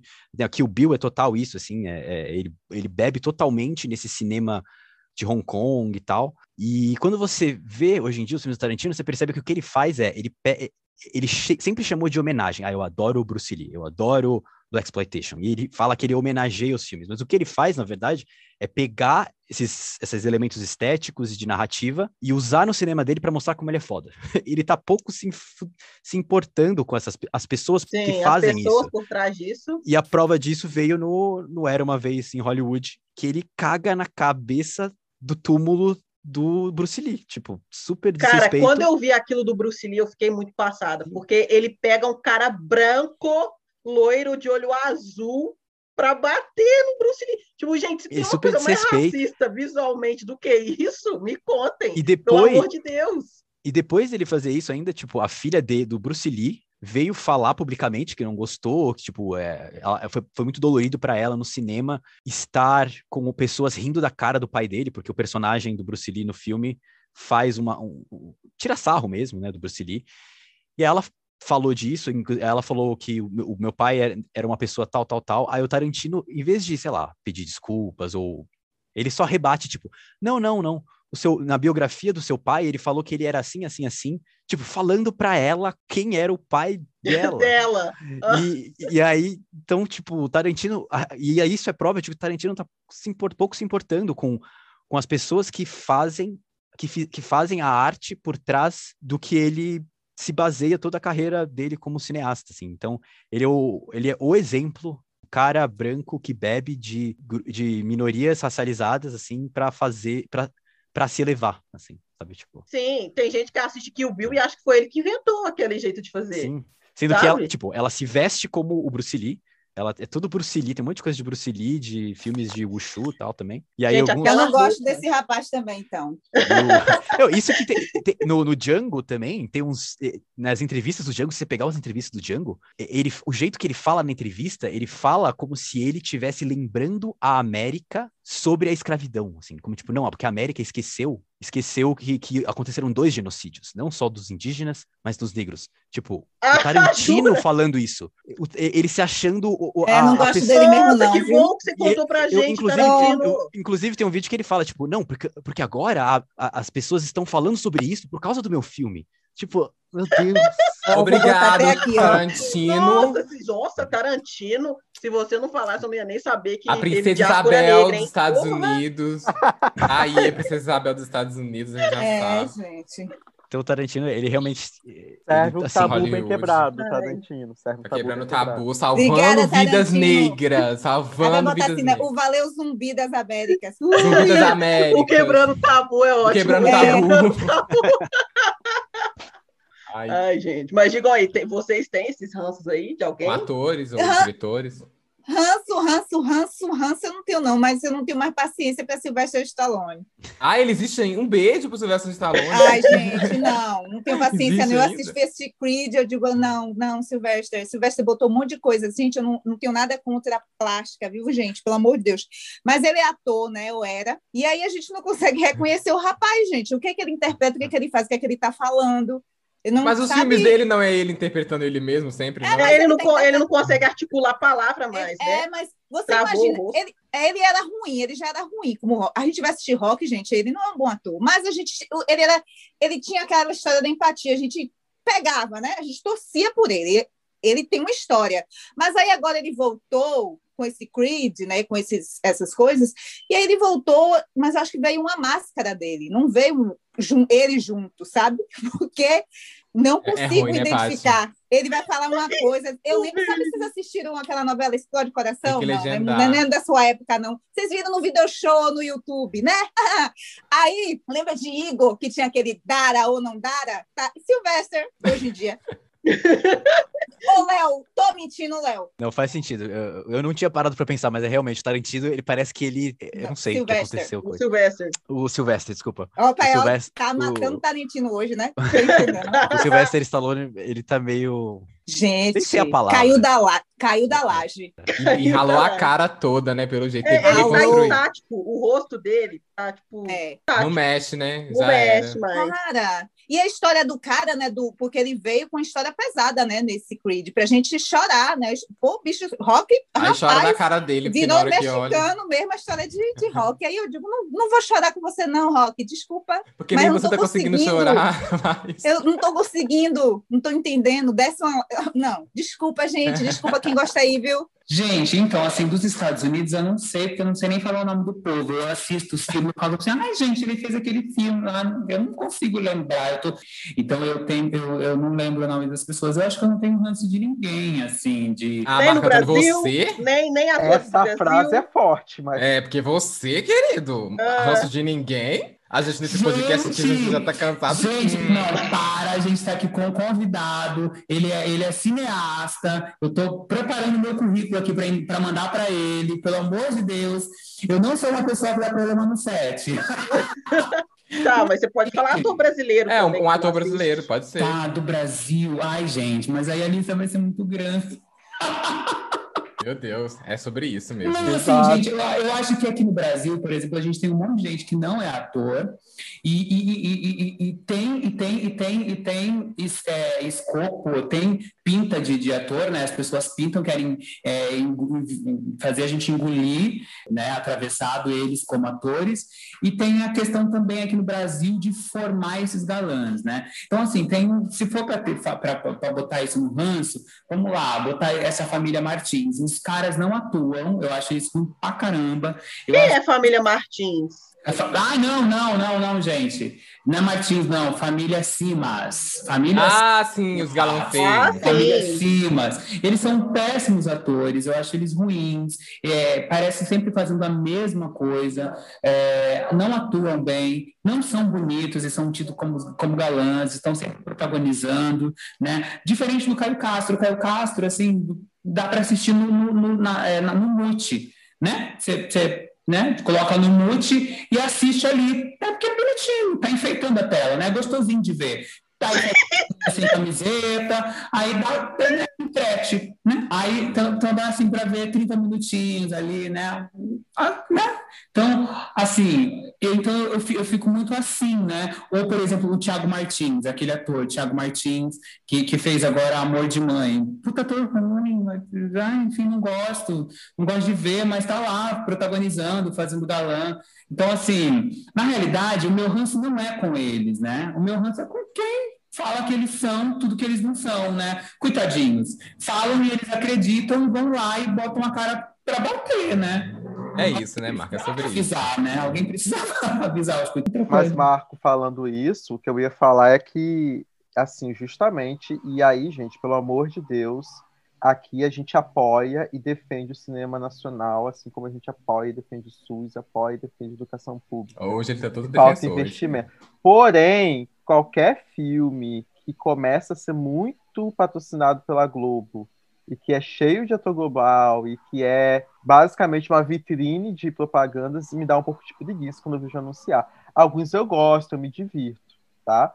Mas assim, me dá muita preguiça quando tipo eu vejo que a Globo tá por trás e são aquelas mesmas, tipo agora, agora na Globo tá reprisando novela, aí você vai ver, você vai ver a novela da tarde, a novela, alguma outra novela. É quase o mesmo elenco, né? É o mesmo elenco. Aí É. você liga o BBB. tá É lá, o mesmo elenco. Pois é, aí quando tava a Carla Dias no BBB, aí chegava o BBB continuava, com a Carla Dias e o Fiuk. Ou seja, a Globo não conhece outras pessoas. Aí quando lança os filmes da Globo, eu já sei que vai ser aquele mesmo humor, aquela. Eu sou, eu sou do estado do Rio, eu amo Rio de Janeiro.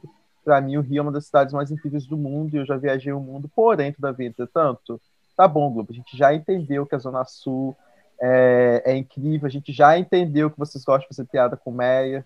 Então, assim, já deu, né? Já, já, já deu, já chega. E aí tem uma coisa que é muito maluca, assim, por exemplo, quando a Maristela fala assim, ai, é, eu não sou atriz, ou o Biel fala, eu não sou ator, ou o Léo fala, eu não sou ator, e você vai ver essas pessoas atuando, você vê coisas muito mais interessantes do que esses caras que estão recebendo milhões para não atuar, para fazer, uma, fazer um- um desvirtuamento do que é a palavra atuação, entende? É, e eu sou ator, eu sou formado em, em- eu sou, a, minha, a minha graduação é em teatro. Eu tenho três anos de, de estudos com o Fernando Leal de, de cinema. Joga, Isso mesmo, bota seu currículo.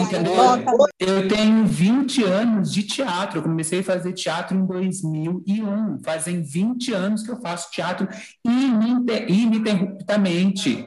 Entende? Então, assim, e não estou na televisão, e já fiz testes e não passei. E, então, assim, é, e, e, aí eu, eu não estou nem falando de mim, estou falando de três pessoas que estão aqui dizendo, ah, eu não sou ator, mas que quando se propõem a atuar, você vê coisas interessantíssimas, coisas muito interessantes. Você vê a gama de personagens que o Biel traz, né? A gama de personagens e que não está só na, na, na caracterização, está também na, na, articulação da voz, na forma que ele, que ele, que ele interpreta a personagem, no gesticulo, na forma que ele gesticula, né? a forma que ele constrói cada personagem. O Léo também, tra nossa, a, o trabalho de voz, a, a criatividade na, na, nos roteiros, e depois ele interpreta. Ah, queremos uma oficina de atores com o Marco Antônio. A minha da Balduco chegou. E, e até a Maristela, gente. E até a Maristela, né? Então, assim, o que eu tenho para dizer é, é isso, assim. Tem atores muito bons lá? Tem atores muito bons lá. O, o problema é os atores que são ruins e estão remanescentes lá. Eles não saem de lá. Eles não saem. Ali, não corta essa parte, por favor, porque eu quero ouvir isso de novo várias vezes. Você quer o seu biscoito. No repeat, no várias repeat, vezes. várias vezes, por favor. Obrigado, Mar. Ah, imagina. Gente, mas sabe o que eu queria falar? É, se já aconteceu com vocês, eu sei que já tem uma pergunta, né? Mas enfim, eu queria só fazer isso, porque eu tenho isso comigo, assim. É, gente, já aconteceu, já aconteceu com vocês, assim, de vocês gostarem de um filme, vocês assistirem e falar, putz, ai, gostei, mudou minha vida, Brasil. E aí depois de 30 dias você volta para aquilo e fala: Meu Deus, eu, tô, eu tava louca quando eu falei isso. Eu fui na internet, falei que gostei, eu tava maluca. O que que eu cheirei, o que que eu comi, para onde eu fui, meu Deus. Mas aí você já falou, né? Já aconteceu isso com vocês? Já. 30 já. dias não, mas já, mas já aconteceu. Gente, É, aconteceu já comigo em Django. Django. Django do próprio Tarantino, essa desgraça. Eu vi o filme e eu, eu vi problemas assim. Eu vi, tipo assim, a personagem feminina é muito ruim, porque ela não. Ela é dito que ela. Ah, que ela fugiu, que ela era uma escrava e ela era foda, não sei o quê. Só que a personagem no filme, ela não tem. Ela não tem fala, ela não tem diálogo, ela só tá lá para ser literalmente salva. Quando ela vê o Django, ela literalmente desmaia. Uma mulher que vive como escrava, uma mulher que é dito que ela passou por, tipo assim, torturas. E aí, quando ela vê um cara, ela desmaia. Eu falo, ai, meu querido, você tá viajando, o que, que você comeu? Entendeu? Então, eu lembro que, que isso me incomodou. Só que eu saí do filme assim, porque eu saí do filme com a, com a impressão final, né? E qual que é a impressão final? O Django tacou fogo naquele lugar, sabe? E tem o Samuel. Jackson também, que é maravilhoso, assim. O Samuel. Jackson trabalha muito com Tarantino, né? E aí eu saí do filme assim, achando que eu gostei, né? Então falei, ai, assistam, Django, que tem isso, né? A gente tem a nossa cara na internet, aí você vai lá, assista Django, não sei o que lá, parará. E aí, depois eu fui ver, caramba, a narrativa é simplesmente o branco salvador, o cara que, tipo assim, o Django também é outro que quase não tem diálogo, e quase não articula o filme todo, assim, então Django foi um que eu caí da laje com Django, entendeu? É um desses filmes. Gente, comigo foi com histórias cruzadas. Ai, sim! Jesus Cristo, quando eu vi aquele filme, eu falei, Brasil, o mundo precisa ver. Não, gente, e o pior de tudo, que assim, a gente fala, eu falo, né? Eu sou uma pessoa desbocada, aí eu já vou lá, já assisto, tô, no- tô no calor da coisa, já falo, gente, vocês, se você é uma mulher negra no Brasil, você tem que assistir Histórias Cruzadas. Ele fala, Ai, que horror! Gente, que horror! Não, que horror! Eu tô aqui assumindo essa verdade, porque eu fiz isso mesmo. Fui lá e falei, gente, ele fala da gente, ele fala da nossa ancestralidade, ele fala da minha mãe, da minha avó, da minha tia. Confesso que eu também senti Cristo, Maria. Jesus Cristo, mas, gente. A torta de bosta, tudo. Quando eu assisti pela segunda vez, eu falei assim, meu Deus do céu, ah, eu tenho que desfazer esse mal que eu fiz, né? A gente tem que queimar esse filme, a gente não tem que assistir, pelo amor de Deus, porque é aquilo, né, gente? É, é- é a- é a princesa Isabel, americana, né? Que, que, Exatamente. que pega a voz de todas as mulheres, o sofrimento de todas as mulheres, transforma num livro, aí ela vai para o mundo, né? Ela vai linda para o planeta viver a a história dela, né? E as pretas ficam lá ferradas. Continuam lá as empregadas, né? continuam lá sofrendo perseguição, né? É, enfim, e, e é isso, gente. Ai, que vergonha, que vergonha de ter feito isso, assim. Mas E, e, e para mim, o pior desse filme é que, tipo, a gente não conhece a história dessas empregadas. Tipo, é dito, aí vem, tipo, a, a Viola, a personagem da Viola, a gente conhece um pouquinho, a gente conhece um pouquinho a história da, da personagem da Octavia Spencer, e aí é dito que vem outras empregadas, né? Só que a gente não Sim. conhece quem são elas. Elas são, tipo, uma, elas são tratadas como uma massa mesmo, as empregadas negras que foram relatar suas histórias no livro.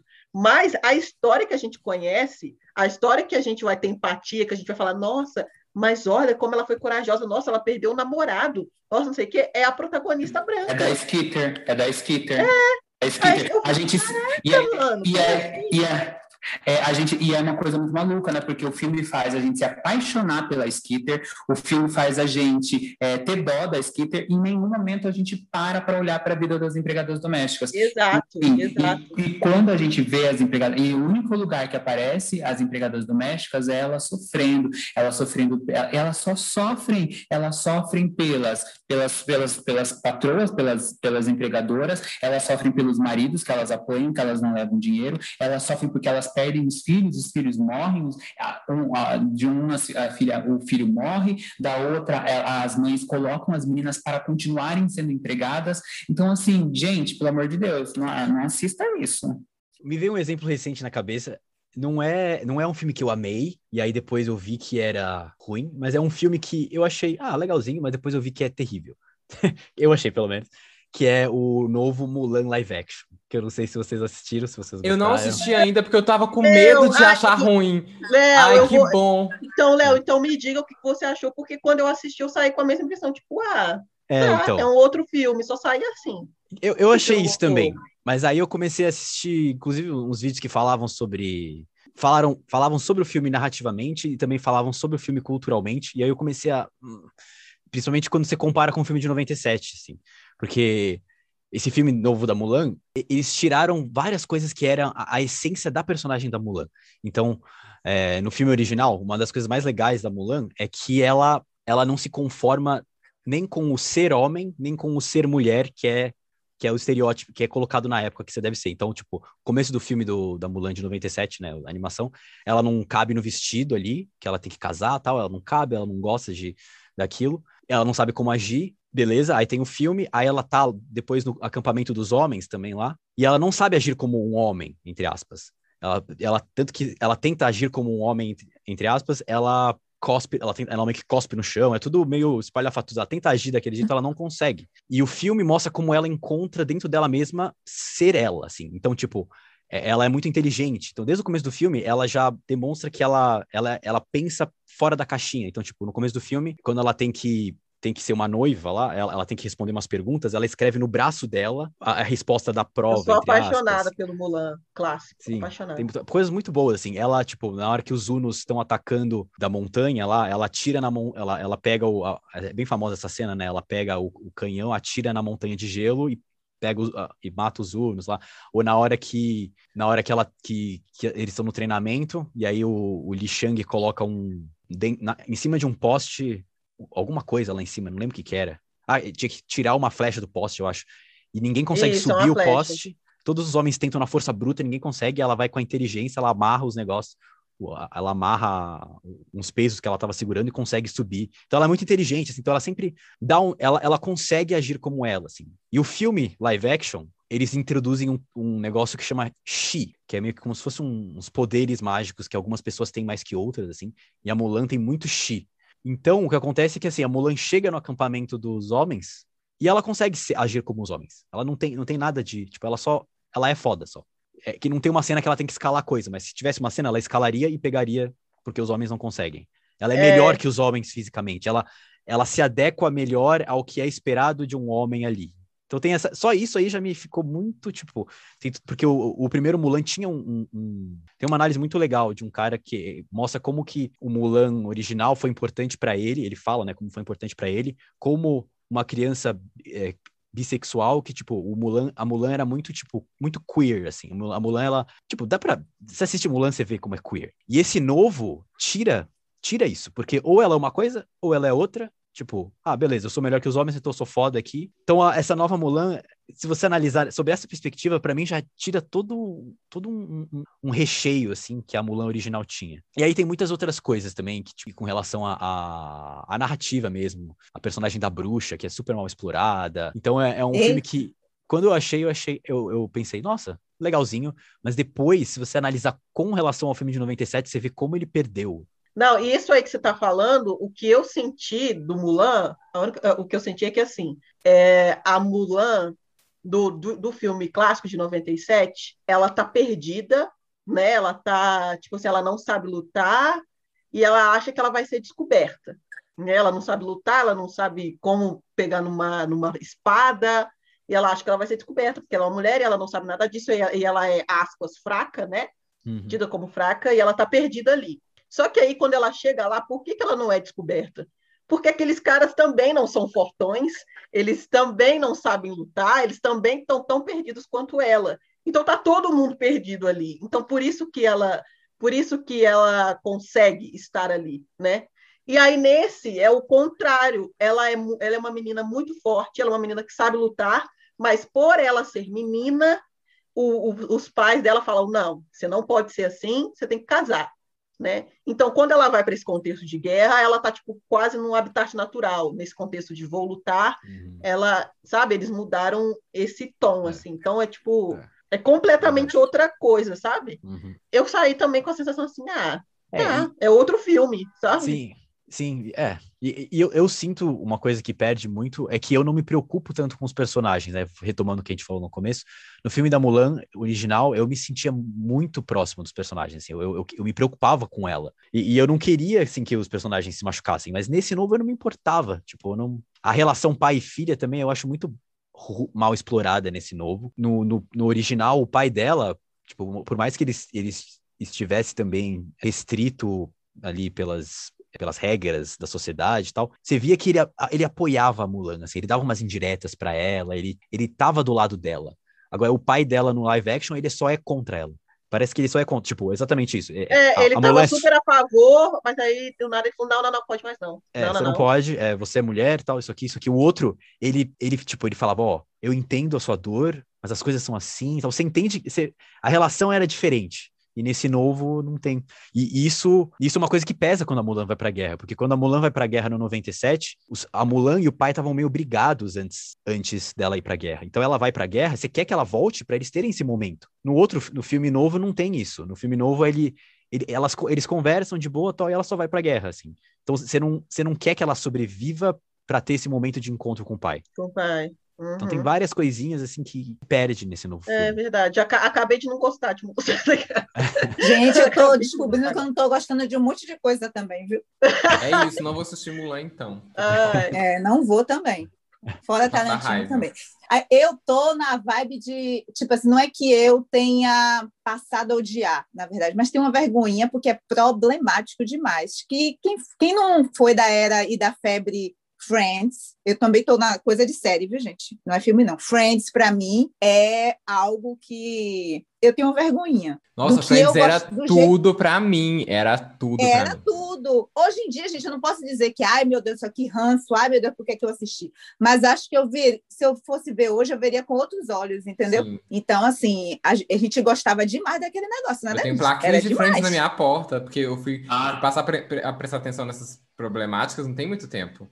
E aí É. eu falei assim, ih, veio aí. Aí agora, quando alguém fala comigo Real. de Friends, eu falo assim, Só pra eu entender. Mas assim, você não largou a mão de Friends, não é uma coisa. Não chegou nível, soltei a mão. É, só não, não, mas é porque eu gostei muito, muito, era viciada, entendeu? Então, assim, hoje em dia tá bom, ok, Friends, aham.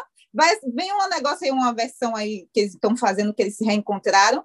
Pode ser que eu veja, pode ser que não, mas se fosse em outra época, Ave Maria, já tava contando as horas. Eu entendeu? concordo também. O Friends é uma coisa que eu também penso igualzinho. Era uma coisa que eu gostava, nossa, que divertido e tal, mas aí você vê hoje com outros olhos. Tipo, é muito. Ele viver. Parece que ele. Se ele existisse, sei lá, num vácuo temporal, sem nada, assim, sem.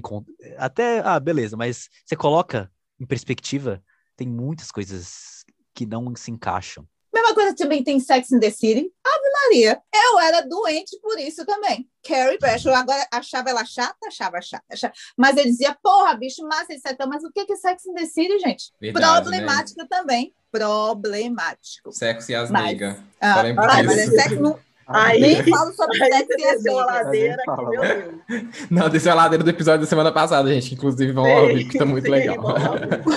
É, Conseguiu piorar, né? eu tô pensando, assim, não chega, também não chego a largar a mão. Na verdade, eu ainda gosto, mas bate uma vergonhinha, assim, sabe? Que é o Quem Quer Ser um Milionário. Ele é do meu filme favorito. Ainda tá entre os filmes que eu mais gosto. Ixi, qual que é o problema com quem quer ser um milionário? Vi há tanto tempo atrás. Então, o filme, o filme em si, o que acontece? Ele é um filme, ele é um filme que se passa na Índia, conta a história dos indianos e tudo mais. E teve um fatídico dia, eu já tive contato, tenho muito contato com indianos até hoje, né? Um belo dia eu conversando com um colega indiano, eu falei assim, não, porque eu gosto muito de Quem Quer Ser o Milionário, não sei o quê. Quando a gente tava falando de filmes indianos, ele falou assim, cara, Quem Quer Ser Milionário não é um filme indiano. Ele só falou assim e deu meio que risada. E eu fiquei muito sem graça. Falei, eita. e aí depois eu fui ver, eu tava até pesquisando aqui agora para confirmar. Ele usa muitos elementos da estética de Bollywood, que é o cinema indiano e tudo mais, até a história e tudo, os atores são indianos. Que bom, né? Minimamente.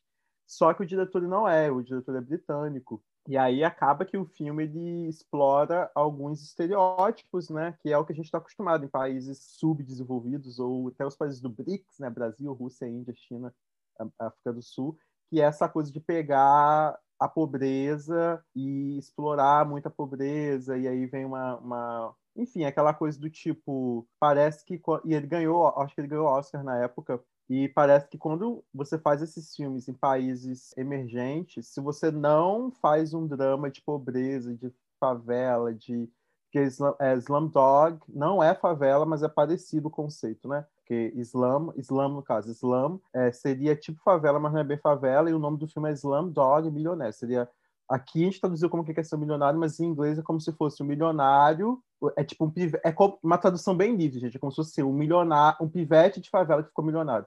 É mais ou menos, seria mais ou menos essa tradução. Então, no inglês, você percebe um pouco mais como é problemático, né? Quando você vê o título. Então, é isso, assim. Aí, hoje eu tenho um pouquinho de vergonha, dependendo do que eu for falar, principalmente porque eu convivo com alguns indianos, de, de pegar e falar que é... Mas eu ainda gosto. Eu acho um filme muito gostoso, assim, de ver. Mas com uma mão vai no controle, outra mão vai na consciência.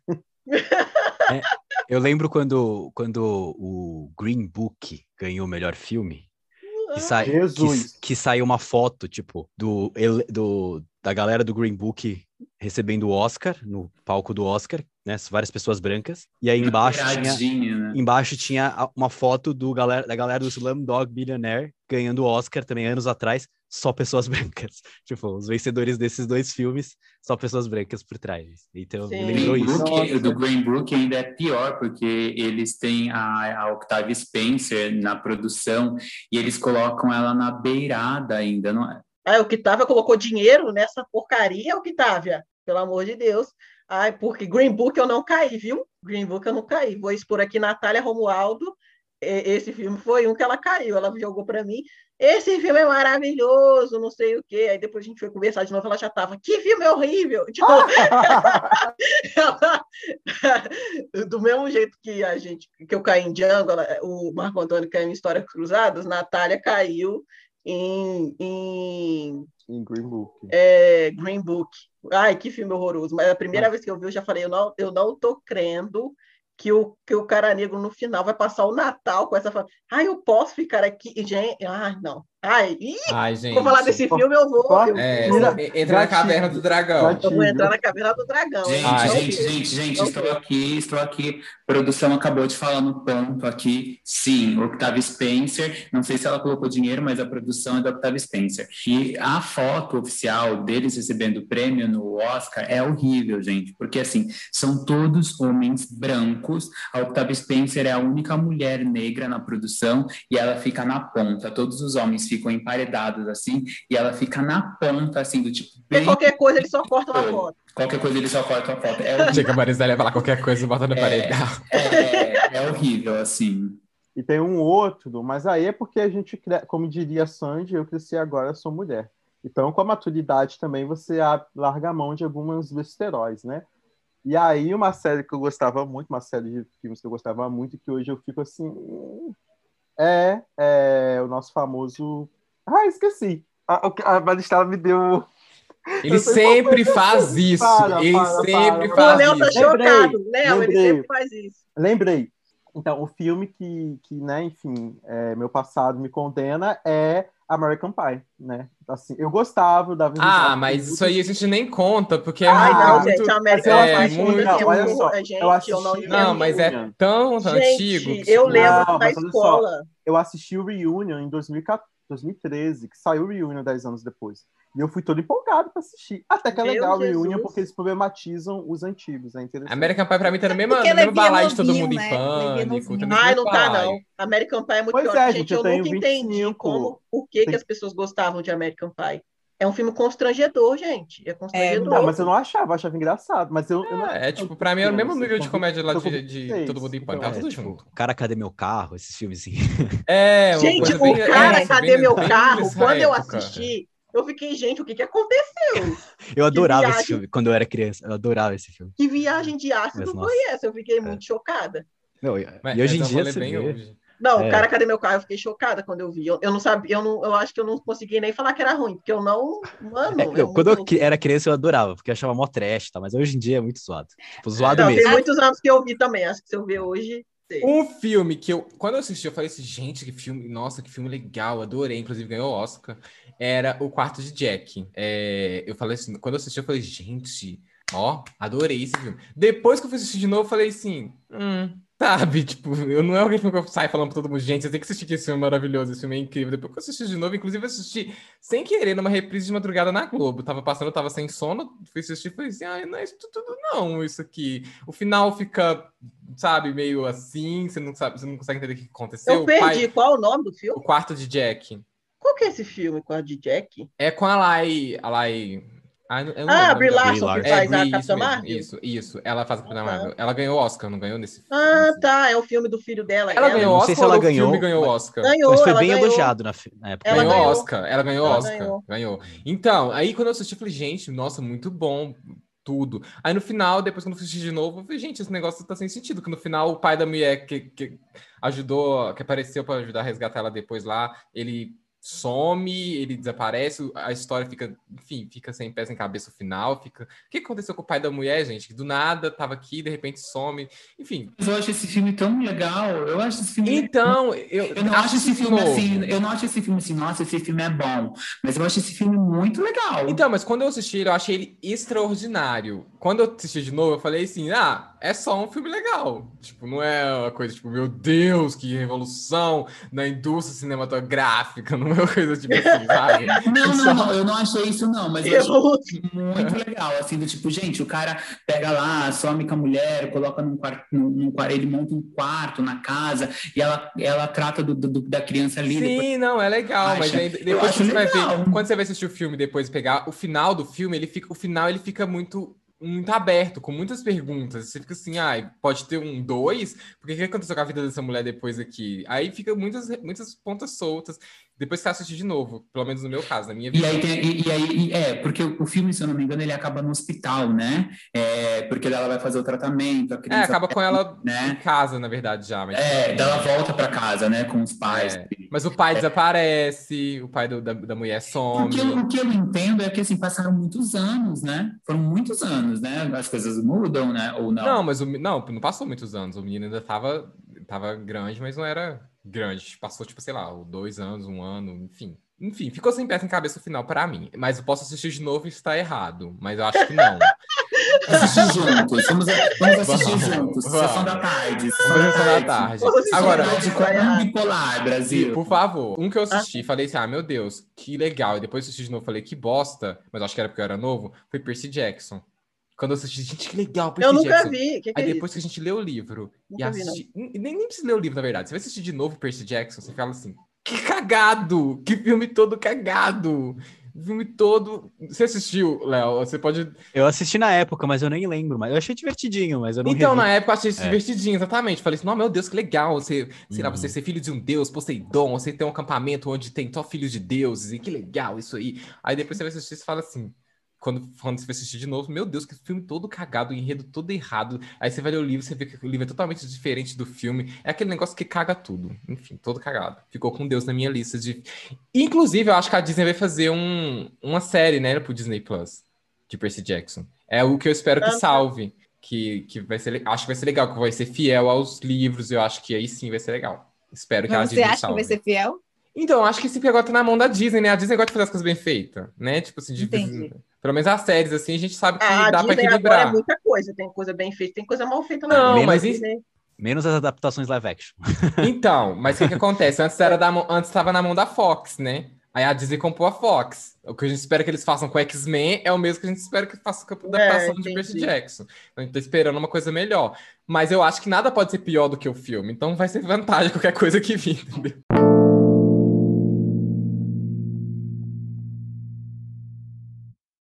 Filme que, assim, filmes que são muito ruins. Muito, um filme que é muito ruim que a gente gosta ainda assim, entendeu? Ai, eu tenho. Eu tenho. É o Cara, é, Caramuru, a invenção do Brasil, filme brasileiro, que tem a Débora Seco como uma indígena, Débora Seco e Camila Pitanga. São as duas indígenas. Esse aqui tem Márcio. Garcia, não, né? Márcio Garcia foi com Angélica. Não, esse é tantos-. Não, não tem Tantas Márcio pessoas fizeram não. Márcio indígenas Garcia nessa- Não tem, não, pelo amor de Deus. Nunca vi filme Não, com é Márcio. Garcia, não. tudo ruim mesmo. Não, tá tudo ruim. É, mas é ruim. E, e- e o protagonista é o Celton Mello. Gente, esse filme, eu sempre amei esse filme, assim. Passava na sessão da tarde, eu sempre assistia. Eu era apaixonada pelo filme. Aí tem a indígena lá, Camila Pitanga, ela não sabe o que é uma escada, ela acha incrível uma escada, ela fica subindo e descendo uma escada. O filme é assim, eles pegam uma mulher negra e uma mulher branca para serem indígenas, é totalmente estereotipado é aquela coisa do indígena, aquela coisa super racista mesmo, do indígena que não sabe o que é nada, do indígena que é totalmente atrasado. Gente, a indígena não sabe o que é uma escada e, e acha lindo uma escada, ela fica subindo. E, Tipo assim, é ridículo. É, mas eu amava esse filme. Eu simplesmente amava. É isso, confessei, Brasil. E tem a questão desse filme também que é bizarro, porque assim, as duas irmãs brigavam pelo Celton Mello, né? Pelo personagem Celton sim. Mello, e acabou que as duas ficavam com ele, do tipo assim, o Celton Mello então na rede, ai, agora eu quero uma, ai, agora eu Agora quero quero. É, É, era horrível, assim, do tipo, gente, hipersexualizava a mulher num lugar assim. E, e eu me lembro que eu era criança quando esse filme passava. sim, passava na sessão da tarde. E a gente achava, ai, que legal, que legal, tem duas mulheres. que ridículo. É, É assim, Brasil, ai, que horrível, né? Mas, gente, não tem como não. ah, Os filmes são horríveis. Mas, gente, a gente gostava dos filmes da Xuxa. Tem coisa mais horrível que aquilo? Coisa sem É. nem cabeça. sentido, verdade. Jesus Cristo, gente do Ô, céu. Marcos. E tinha Sonho de Verão, você assistiu? Ave Maria! Sonho de Gente, Verão eu- com as Paquitas. Não, é uma Gente, coisa assim horrível. Gente, o, o, o, o, o, o Sérgio Malandro fazendo o príncipe. príncipe. eu A lua de cristal, não é? É, Lua de Cristal. o Sim. Sérgio Ai, gente, aque- aquela coisa, ou, ou aquele filme Arco-Íris da Xuxa, Xuxa contra o Baixo Astral. tinha- Olha aí, a Xuxa curando a de- depressão e a baixa autoestima, desde sempre. Xuxa contra o baixo Eu lembro astral. também que tinha nesse, nesse sonho de verão que tinha aquela coisa para as Paquitas interpretando, gente. Era uma coisa, elas faziam uma música, fazia a coisinha da música, cantar aquela coisa, né? Um ano sem você! Gente, oh, meu Deus, que vergonha! Um ano já passou, tipo, a não sei quem é a minha tia. Gente, era vergonha, viu? Era vergonha. Não conta, porque tem que ser o que você gosta ainda hoje. Você gosta É, desenhos. Gente, assim, É pra Ele se gosta. expor. Não vem com isso, não. Gente, é muito ruim, assim, é muito ruim. Mas assim, gente, vamos falar sério. Se pa- É que não passa mais na sessão da tarde, mas assim, eu acho que todas as vezes que passou na sessão da tarde, eu assistiria. Eu assistia. E se passasse hoje, seria um saudosismo daqueles que me colocam na frente da televisão. Mas a gente sabe que é horrível, que a história é horrível, que são péssimas interpretações. Gente, eles botavam o Gugu, botavam o Faustão atuando, Jesus Cristo, Ave Maria. É, Ah, eles iam com a pedra da. Gávea, faziam Gente, coisas, lua de gente, cristal, a Xuxa pega uma fruta, uma manga, sei lá, ela, Se ela esfregando chupa a no manga, rosto. se esfrega inteira com a manga. Eu nunca entendi esse é conceito. aquilo? Skincare, O que amiga, é aquilo, gente? Era muito ruim. Não, É muito ruim. tudo, gente. Não, e o mais engraçado de tudo, é- tem, tem essa da manga, que ela esfrega, e ela comendo as flores da, da árvore. Vocês lembram disso? Gente do céu! Não, era muito ruim. Era é muito ruim. ruim. Era muito ruim, É, gente. Muito gente. ruim. É, gostava. E se passar É, mas eu confesso, eu assistiria Lua de Cristal todas as vezes que passasse. Se passasse agora, eu ia falar, Eu gente, assisto. obrigada, acabou o podcast, vou lá ver Lua de Cristal. A verdade é E a gente ia se emocionar, gente, ia se emocionar. É ruim, mas é bom. É ruim, é tão ruim que é bom. Tipo também o de Carla Pérez, gente. O de Carla Pérez precisa ser visto. Por favor, vejam. Quem não Vou viu, veja. Carla Pérez interpretando. E os atores, tem vários atores ali, porque são atores de lá da Bahia, são atores bons que estão ali, mas estão se queimando. E eles sabem disso. Ganharam o dinheirinho deles bom, foi um dinheirinho bom que rolou. E assim, é muito ruim, muito ruim, mas tão ruim que é bom entrar nisso aí. Eu assisto hoje, eu assisto hoje, me acabando de assistiria de novo. Tranquila. Ai, Ah, eu quero ver, eu quero uma sessão, viu? um Pra filme que eu Cinderela assisti, Baiana. que inclusive já passou, até pouco tempo passou na sessão da tarde, que eu, que eu que é trash, mas que eu, que eu assisto, que eu dou risada, é Táxi. Táxi com a, Queen- com a Queen Latifah, Ah, com a Gisele com Bündchen, a, a Gisele com a Bündchen. Gisele Bündchen. Globo. Passou essa semana na Globo. Aí eu amo, eu amo aquele filme. É muito trash, mas eu amo aquele filme. E a Gisele Bündchen dublando ela mesma. Ela não mesma, eu acho que é o maior pecado A que fala não entra em sync com, com a dublagem, é muito ruim. Ela dublando ela mesma foi a pior coisa que eles fizeram, mas é tão engraçado que você fica assistindo. Ai, ai, aí eu lembro dela toda vegana. Ah, enfim, é muito louco assistir esse filme. hoje. Podia, podia ser qualquer pessoa dublando a Gisele, menos ela. Ficou muito ruim. Exatamente. Ô, gente, só uma pergunta. Esse filme é, no- é, é, é, é novo, né? Assim, Não, né? não é tá. Não, deixa ele é eu anos só- 2000. Deixa eu ver aqui. É, 2000. 2004. É, olha aí. Meu, eu, eu, eu sei, o que eu acho que é, é ruim, é tosco, mas que eu gosto muito, que é a série de filmes de Velozes e Furiosos. Não sei se vocês já viram. jamais Sério? imaginaria isso vindo de Nossa, você. eu também. Eu pe- Mas vocês já assistiram? Mas, mas vocês já assistiram? Só filmes Sim, picados. Eu... Então, é, é que pra mim, Velozes e Furiosos é uma série de comédia, não é uma série de ação.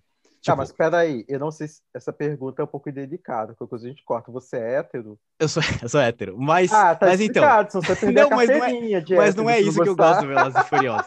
Porque Eu não Velozes sou esse Furiosos- tipo de hétero, fala Deixa eu explicar, ele. deixa eu explicar. O Velozes e Furiosos começou com uma série de filmes de- sobre carros, era sobre carro e era uma coisa bem hétero mesmo. Os três primeiros filmes é isso. A partir do quarto e mais no quinto, quando entra o The Rock, vira uma coisa pirada, assim, de tipo, eu não sei se vocês já assistiram esses filmes, ele, mas não é sobre carro mais, é sobre super-heróis. Vira um filme de super-herói. As Sim. coisas que eles fazem é, É, os carros saem voando, tipo, Não, uma eles voa, pulam e do eles- helicóptero pro carro e o carro umas coisas tá muito loucas. Não, é absurdo, tipo, ca- carro num foguete. E tanto que eu tô muito na esperança de que nesse 10 eles vão pro espaço. E eu quero muito que tá escalonando, tá escalonando. E eu queria muito que tivesse, sei lá, um crossover com os Transformers. Teve uns rumores que, para- que ia ter crossover com, com o Parque dos Dinossauros também. Então, é, tá virando meio Sharknado, assim, sabe? o Meu. Deus, E eu, Sharknado é... e eu adoro isso. Então, Sharknado tipo, eu eu, gosto disso, assim. E os personagens são muito toscos. Tipo, a masculinidade lá é tão absurda que eu acho que dá um círculo completo e vira uma paródia de si mesmo, assim. Vira um- uma caricatura. de tipo, tem uma cena que o The Rock, ele tá com engessado, assim, que ele tá machucado, e aí ele vê que os amigos dele estão em perigo e tal. Aí a filha dele tá do lado, assim. Aí ele fala, papai tem que ir pro trabalho. Aí ele faz o muque, assim, quebra o casco de... De, de, do Ele gesso. quebra o gesso. Aí ele pula do prédio, assim, e vai salvar os amigos. Tipo, é muito absurdo. E aí, se você assistir esses filmes pensando que é um filme de comédia, eu acho muito divertido, muito divertido. Ah, e assisti a partir do 4, então, porque é, A é partir 4 do que é do- 5, vai. A partir do 5, cinco. que é no Brasil, que é muito tosco. Mas Ah, isso que eu ia falar, o do Brasil. Ele fala assim, diz this Brasil, chaclac, todo mundo, tipo, engatilhando a arma. Eu falo, É, é. E, ele, e ele fala Brasil com sotaque brasileiro, meu. Ele não fala This is Brazil, ele fala This is Brasil. É, ele fala Brasil. Eu falei, gente, isso não é Brasil, não. Calma. E foi gravado aqui mesmo. E foi gravado aqui? Eu acho que algumas cenas foram. é, algumas cenas foram Ah, na época. O do Brasil, inclusive, eu não vi, vou assistir. É legal. É bom? É legal? É Legal, eu gosto, eu gosto. Então, a partir do 5 vira outra coisa. A partir, no começo era uma coisa meio under, meio cult. É- é- O primeiro filme até virou meio cult, assim. mas depois vira filme de super-heróis. E aí. E eu gosto. É ruim, mas eu gosto. Assim, o filme ele não é ruim, mas é um filme que tem muito hate, porque eu acho que as pessoas não entendem que a proposta dele é ser uma paródia, né? Que é as branquelas, gente, White Chicks. E o nome em inglês, ele revela muito mais a intenção do filme, né? É, porque é White Chicks, né? Enfim, Ah, mas quem acha as branquelas ruins, gente? muita gente. Tem, tem, um, tem um canal que é muito bom, inclusive, o Super 8. Esse- Como é o nome do cara que faz o Super 8? Otávio Gá. Otávio, Otávio Gá. O pessoal pedia muito para ele fazer, é, ele só faz crítica de cinema lá. Pediram muito para ele fazer sobre as branquelas, ele pega filme antigo também. E, tipo, ele vai criticar as branquelas e, tipo, é, nitidamente ele não entendeu nada do filme, ele não entendeu que é uma paródia. Ele fala assim: como é que ninguém percebe que eles. Ele não entende a piada da música, sabe?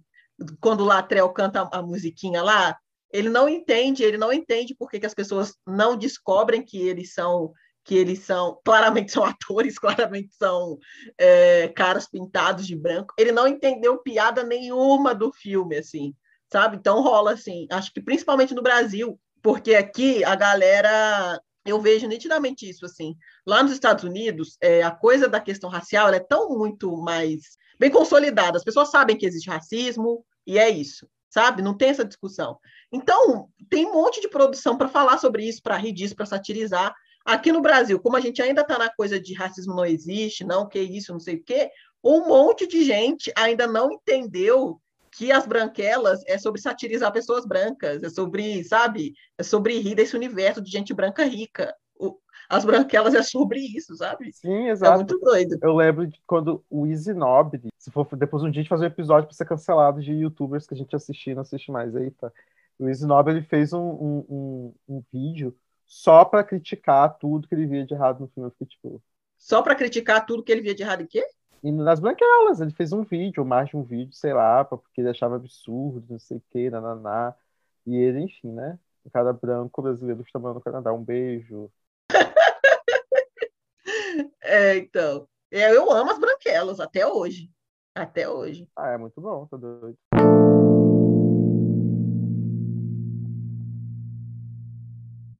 Então, depois desse papo, gente, desabafei tanto hoje. Ai, foi tão bom. eu amo fazer a crítica de cinema. Tem que fazer Esse isso mais vezes. foi um patrocínio do canal Papo de Preta.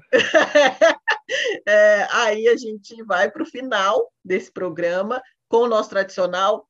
Quem a gente coloca na brasa, quem trouxe a carne de primeiro para o nosso churrasco e quem, depois que o churrasco acabar, a gente apaga as luzes e esquece lá no churrasco. Eu vou começar, porque eu anotei, fiz meu dever de casa e anotei tudo bonitinho. Tá, na brasa, eu vou colocar as adaptações de Hollywood, assim, porque tem muitas muito ruins. Pega um livro bom, pega um mangá maneiro e transforma num filme bosta, ou pega um anime tipo Death Note. O anime é sensacional. A adaptação que fizeram para filme lá com- é, é muito ruim, é muito tosca. Tudo que tem de legal de Death Note, eles tiram e transformam numa porcaria. Então, é na brasa as adaptações de Hollywood que não respeitam a história. Cara, se você vai pegar uma história para adaptar e não respeitar nada daquela história, não pega a história, vai criar outra nova, sabe? Eu não entendo essas coisas assim. Carne de primeira, ai, minha carne de primeira vai ser o nosso convidado, o Léo, que está aqui, Léo, que eu conheço há um tempão, e aí eu deixei aquele textão lá no, no, no canal dele, eu falei, nossa, será que o Léo nunca mais vai querer falar comigo? E aí ele está aqui, e o Léo tem um trabalho maravilhoso, desde o início, assim, desde lá no Eu Bambu, assistam o que o Léo produz, que é maravilhoso. O Léo é uma pessoa que eu sempre olho na internet e falo assim, gente, eu quero que o Léo seja meu amigo. Assim, eu quero trocar ideia com ele, eu quero reclamar das coisas com ele, eu quero dividir, assim. Então, estou muito feliz que o Léo aceitou estar aqui e que a gente possa fazer mais coisas juntos, Léo. É, esquecer, do, esquecer no churrasco? Quem eu vou esquecer? Ah, eu vou esquecer o Oscar no churrasco, porque para mim já deu, assim, é, todo ano a gente fica, ai, será que fulana vai ganhar? Será que eu não sei quem? Eu tô cansada dessas premiações, sabe? Eu já não assisto mais também. Ficou com Deus, tipo Grammy também. Quero esquecer no churrasco. Então, gente, vamos lá. Quem eu vou colocar na brasa? Eu vou colocar na brasa o programa Casa Kalimann. O programa Casa Kalimann, Sim, não só sim. o programa Casa Kalimann, mas. Ai, gente, assim, que, que saco a gente ter que falar a mesma coisa sempre, sempre. pessoas privilegiadas sem o menor talento, sem o menor carisma, conseguindo ter acesso. Porque uma coisa é uma pessoa talentosa que tem privilégios e que consegue ter acesso a certos espaços. A gente até entende, porque, enfim, a estrutura, né? Enfim, a pessoa não escolheu os privilégios dela que seja. Aí a gente, a gente critica se a pessoa não fala a respeito. Mas, nesse caso, a pessoa não tem talento, a pessoa não tem carisma, a pessoa não tem absolutamente nada. Desculpe se você é fã da Rafa Kalimann, é, aqui, isso não é um ataque à pessoa da Rafa Kalimann, enfim, ela lá do ladinho É, dela, ela tem, ela tem fandom ladinho. grande, hein? É, É. porque- Parabéns. mas isso é um ataque ao fato de que é revoltante. Como que É. pode a pessoa ganhar um programa? Tudo bem que na Globoplay e a audiência é menor do que na TV aberta, mas esse é um programa para você. E é horrível, é cringe. tá? É cringe falar cringe, mas eu vou falar que é cringe. E eu vi Então, a gente, gente vê- defendendo no tem- Twitter. Óbvio que É, é, e- defendendo. Óbvio, né? Inclusive aquele ex-amigo. a Ana Clara, gente, a Ana Clara é boa. Aí ela estava comemorando que ela ganhou um, um programa. Quando eu fui ver um programa sobre BBB também, É tipo, Exato, porra, bicho, Ana Ana Clara Clara tá merece tanto programa para ela, se É. fosse o caso. Tantas outras pessoas. E não é só aí para a galera que acusa a gente de racismo reverso, não é só pelo fato da Rafa Kalimann ser uma mulher branca privilegiada. Porque tem outras mulheres brancas privilegiadas que passam pelo BBB que tem talento, pelo menos. Mas nesse caso, gente, é, é, é, é, é para você não ter dúvida do que é o privilégio no Brasil. Cheio de gente aí talentosa que tá saindo. A própria Thelminha, tudo bem que a Thelminha saiu já tendo mil contratos com um monte de gente. Mas, gente, eu não aceito não ter um programa da, da Camila de Lux com o João, porque eles causavam naquele programa. é, mas, Tudo bem que mas vai menos- aguardar. ó, vá sentar, tomar seu chá de maracujá, que não vai ter, não, viu? Ah, não vai mesmo, não vai mesmo. Então, assim, fica com Deus, colocar na brasa essa é, carne de primeira. Hoje eu só tô umas polêmicas, né? E eu sei que aqui nessa chamada que não vai gostar, mas eu vou falar porque mordi minha língua. Vazou a música da Anitta, não gostei. Adorei o clipe eu vou dar a carne de primeira pro clipe de Girl from Rio. Tá Não muito vem não, que você falou assim que gostou da música. Eu tive que. Não, Falar eu que não gostou, que eu mandei não no grupo, achei- você falou assim, eu gostei. Não, eu achei que. Nossa, Bia, hoje você tá fazendo questão de mostrar que a gente comete crimes digitais, né? Ah, Eu porque. adorando. Uai, vazou, não cometi crime, foi eu que vazei? Pois é, você. Uai, eu, hein, cometi crime. Foi eu que vazei a música? comete crimes digitais. Eu recebi a música, foi eu que vazei? Eu, agora eu que vou dar carteirada. Eu sou um profissional de TI formado em sistemas de informação, com mais de 5 anos de experiência. E foi lá ouvir a música que eu mandei. Na Biel tá, ó. Ó, Eu, Ai, eu como ele tá hoje, mas eu adorei o clipe. Eu achei que, tipo assim, clipe ficou belíssimo bem feito. Ficou bem bonito. Entregou. Fumaça. Entregou. E é isso, eu gostei. E assim, por mais que eu não seja um Anitta, que eu tenho muitas questões com a Anitta, ao mesmo tempo, querendo ou não, é interessante quando a pessoa brasileira que faz um trabalho que pode ganhar uma certa visibilidade, porque eu acho que isso, de certa forma, enfim, ajuda outros. E o fato dela trazer a questão das origens ali também, da Uhum. visibilidade. Tem bastante. A maioria das pessoas são negras que estão ali, que é a piscina de Ramos, né? Mas aí, a querida, vamos fazer, deixar um ponto aqui, só uma vírgula nesse negócio da Anitta, porque, não sei se foi ela ou se foi a gravadora dela, liberou pra qualquer pessoa gringa fazer react sem, sem tomar strike de direito autoral, sem tomar flag de direito autoral. Ah, Agora, legal. Brasil, tá to- todo mundo que faça tomando. Nossa, que merda. Ai, que ridículo. Ela liberou só pra gringo fazer análise sem direito autoral. Ridícula, ridícula. Inclusive, tem amigos que já Ainda gravaram e não conseguiram nem subir o vídeo pro YouTube, que no metade, no metade do carregamento o YouTube já, já barrou o vídeo. Ainda bem que eu não sou a Anitta, tô dando só uma carne de primeira para essa produção. Sim. Mas vamos que vamos. E eu vou esquecer no churrasco é, a forma como. Vamos falar da Globo de novo. A forma como a Globo está explorando o documentário da Carol Conká, né? A Carol Conká lançou o documentário dela, eu não assisti ainda, não estou super empolgado, confesso. Talvez eu assista, talvez eu não assista. Não vou ficar também fingindo que eu sou super fã dela, que eu adoro ela. Mas assim, ok, ela lá, eu aqui. Porém, lançaram o documentário para ela se reestruturar, acho ótimo, ok. Mas, gente, ela tá indo em todos os programas, eles ficam revivendo. E aquela... A Globo adora fazer isso, né? A Eu Globo falei sobre isso essa adora semana pegar um drama que a pessoa viveu e ficar requentando. A TV é aberta como um todo, né? E aí toda hora, e lá, toda hora. Aquela... Gente, pelo amor de Deus. Já deu. Assim, parece que eles estão espremendo ao máximo que dá o, a treta que ela passou, o sofrimento dela, o sofrimento das outras pessoas, porque você se sente mal por ela, mas aí eles reprisam as cenas que ela fez merda, aí você Sim. fica com raiva dela de novo. É uma coisa assim, é um ciclo infinito. Toda hora na televisão É. passando a cena dela É mesmo. da mesa, toda hora. Tipo assim, tá bom, Globo, a gente já entendeu que vocês querem fazer dinheiro com a história dela já. Eu vou esquecer do churrasco. Mas ela tá gostando, parece. É. Bom, mas, Mas ela tá fazendo, na verdade, É o do único limão. espaço, é o único Gente, é o único lugar que ela tá tem agora. É. Não vão chamar É, ela para e fazer mais nada, vão chamar ela só para falar do BBB. Então, assim, vai, né? E ela tá fazendo do limão a limonada, sabe? Eu acho. Eu, eu também aproveitaria, É, gente. Eu fiz a Não, merda, fazer o vamos quê? lá. Não, tudo bem. E eu não estou criticando ela, inclusive, estou criticando a Globo e a forma como isso se dá na TV Sim. aberta, né? Assim, e a forma que ela tira o melhor proveito disso. Mas eu acho muito triste esse ser o caminho que ela tem para fazer isso, sabe? E, e, Uhum. novamente, eu não sou super fã dela nem nada. Vamos lá, gente, quem eu quero queimar aqui hoje nessa, nessa esturricar, queimar, esturricar. Gente, é, não dá para deixar de falar dessa mulher maravilhosa, né? Gente, ela faz por onde, né? Ela não, é uma pessoa que não para, né? Na Maria Braga. Na Maria Braga, meu Deus do céu, né? Na Maria Braga. E agora ela, agora ela traz aliados, né? E, e é uma coisa muito bonita, né? Assim, agora ela não vem sozinha. Agora ela não vem sozinha, agora ela vem com aliados. Gente, tem que esturricar. Ana Maria Braga, a gente está aqui. É, é, é, é aquilo que eu já falei, é muito maluco. Ao mesmo tempo que ela está lá falando da pandemia de Covid-19, dando as notícias de Covid-19, fazendo é, matérias falando que as pessoas estão passando fome, ela pega um prato, né? Típico africano, né? É, um prato queniano, feito pelas mãos de um chefe camaronês, o restaurante Mama África de São Paulo e debocha desse prato. E o pior de tudo não é nem ela debochar desse prato, né?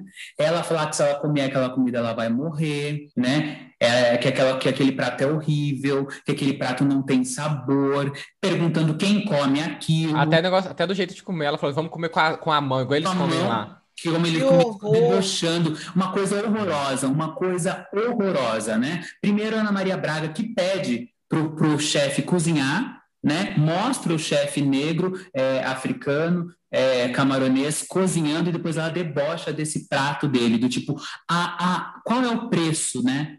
Da nossa carne preta na televisão, qual é o preço? Quando Elza Soares fala a carne mais barata do mercado é a carne negra, é disso que a gente está falando. Olha, É ela, ela pegou praticamente a cara de nós, negros, sobretudo o povo africano que mora no Brasil, esfregou assim na, no asfalto, levantou, deu uma olhadinha, viu aquele sangue escorrendo, dela foi lá e pisou em cima. E Ana Maria Braga, gente, o que, que essa mulher está fazendo lá na televisão? Porque, assim, em menos de um mês, ela debochou de um termo que para a gente é tão caro, que é a negritude, né? E o conceito de branquitude que nós, intelectuais negros, a Maristela falou aqui hoje que ela é cientista, que ela é pesquisadora, que ela é mestrando, a gente fica anos, a gente sofre para entrar no mestrado. Eu acabei de entrar no mestrado, a gente sofre para entrar no mestrado, porque o mestrado ele é um espaço extremamente embranquecido. A gente precisa se entrar nas normas da, da, da branquidade para entrar naquele espaço. E quando a gente entra, não está tudo resolvido, não, porque a gente tem a permanência dentro daquele espaço. Quando a gente faz, quando a gente está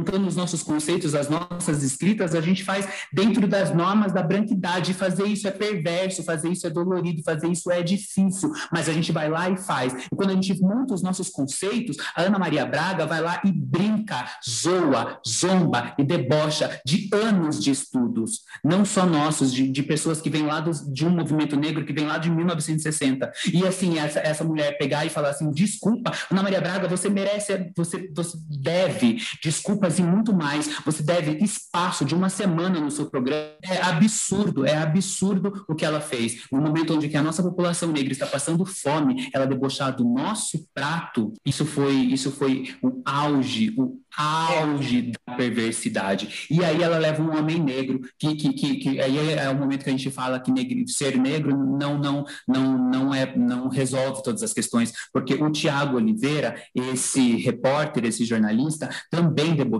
também Sim. brincou, sem consciência nenhuma.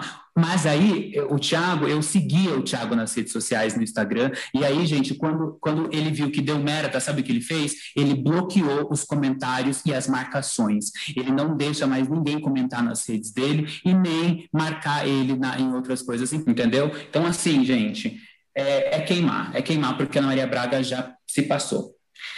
Bom, precisava disso, gente, desculpa. Primeira. Gente, minha carne de primeira é o Edilson de Oliveira. É, ele era o Chiquinho no programa da Eliana, eles trabalharam 10 anos, ele foi parceiro dela. E aí eu acho que eu, é, eu falo muito, a gente fala muito pouco dele, né? Uma personagem esquecida e tão importante na nossa infância. E a gente está relembrando vários personagens aqui, eu queria relembrar dele. E o meu, o meu esquecido no churrasco são as pessoas que não, que, que têm muita dificuldade de falar sobre racismo, né? Porque, por exemplo, nesse caso da Ana Maria Braga, eu fiz uma postagem lá no meu Instagram e as pessoas falavam assim: ah, mas o Thiago Oliveira é negro, ele também debochou. Eu, tipo, não estou perguntando se quem debochou foi a Ana Maria Braga, foi o Thiago Oliveira. Ele também está errado, mas a gente está falando de algo que é muito maior, que é o racismo, e, e, e do qual você que está apontando o problema no Thiago e protegendo a Ana Maria Braga, é, não consegue perceber isso. Então eu quero esquecer vocês do churrasco. É isso, gente. Espero não ter sido silenciado. Então, na Brasa, eu vou colocar essas pessoas que defendem o cinema brasileiro, mas só sabe citar Bacurau. Que é só isso. Ai, gente, defendam o cinema brasileiro, mas só sabe falar. Ai, o que, que você assistiu? Bacurau. Por isso que eu não defendo, porque eu não costumo assistir filme brasileiro. Que é horror! isso. Eu Que falando- Ai, eu tô falando sério. Você tava, você tava indo tão bem, Bruno. Ai, amiga, eu vou ser hipócrita chegar aqui e falar assim, ó. Eu Gente, defenda o cinema brasileiro. Eu não assisto muita coisa. Eu tenho que ser sincero. Eu falar que a gente eu defendo eu acho que tem que defender mesmo, mas eu não assisto, não tem local de fala, porque eu não assisto muita coisa. Então, tô aí pra assistir aquela série da Netflix de- do folclore brasileiro, já tem um tempão, mas eu não assisti até hoje. Então, eu acho errado ficar falando, ai, gente, não sei o que, defende, você pergunta pessoa a pessoa. A gente só assistiu Bacurau. É só que sabem falar, então, enfim. É isso, gente. Por favor, vamos ser mais igual eu. Pelo menos assumo seu B.O. É, carne de primeira, eu vou trazer Little Mix com o clipe de confete, que chegou muito foda. Eu já falei que eu amo essas meninas, acho que elas deveriam ter muito mais visibilidade e não tem, que elas são talentosíssimas e ficou com visibilidade foi o quê? Fifth Harmony, que já até acabou e ficou com Deus, tá? Aí carne de primeira. E esqueci, eu quero esquecer o Tom Cruise, que eu já falei que eu não gosto de filme com ele, e eu espero que parem de fazer filme com ele, porque chega. A gente já tá, eu, pelo menos, sou cansado do Tom Cruise e, não quero ver a cara dele nos posters nos cinemas. É isso, pronto, pode ir pro próximo. também. Eu vou botar na, na brasa, eu já falei aqui alguns dias, mas como já está terminando, eu gostaria de repetir isso. É, eu queria botar esses fãs de reality, sabe? Esses fandões da vida, porque eles são um saco. São um saco, são insuportáveis. Estragaram os realities. Eu gostava muito de assistir. Era nunca foi leve, mas já foi mais leve. Hoje em dia tá, tá difícil, né? Tudo é sobre a pessoa que eles gostam. Se a outra pessoa não gosta, se a outra pessoa brigou, aí ela vira um inimigo, ela vira um- vai, vai para a família da pessoa. Aí inferniza se a gente coloca uma coisa no Twitter, a gente fala sobre quem a gente gosta. Essa semana já estavam lá na página da Avon falando mal de Thelminha, porque Thelminha, no início do, do Gente, ano, falou que ia torcer por Gil, ia torcer por Gil. Quer dizer, na página de uma contratante falar mal de uma pessoa porque não é o que a pessoa. Ai, tenha paciência, gente, vamos crescer. Eu já tive. Porque para mim isso é criancice, né? Eu já tive infância, já fui fã de muitas pessoas. E se, minha, se eu fizesse isso, minha mãe ia me dar logo uma surrinha para eu tomar vergonha na minha cara, entendeu? Então acho que é isso: é falta de vergonha na cara, falta do que fazer, um livro para ler, coisas para assistir. Eu acho que nessa coisa, ah, não vamos assistir reality. Reality é massa, mas, porém, todavia, entretanto, a gente precisa assistir de forma moderada, né? Ver outras coisas também. Enfim, fazer terapia, pelo amor do Senhor. Carne de primeira, eu vou botar Viola Davis, que é uma diva que deveria ganhar o Oscar, o segundo Oscar, né? Pela, pela voz suprema do blues. Não ganhou, mas segue aí plena, maravilhosa, sendo exemplo tanto no cinema como fora. Para esquecer no churrasco, eu gostaria de esquecer, é- também é sobre Carol Conká, né? Que muitas pessoas falando nas redes, ah, eu não engulo esse documentário dela. Eu digo, toma chá, bebe um chá de boldo, bebe um suco. Você não é obrigado a assistir, né? Ninguém é obrigado a assistir.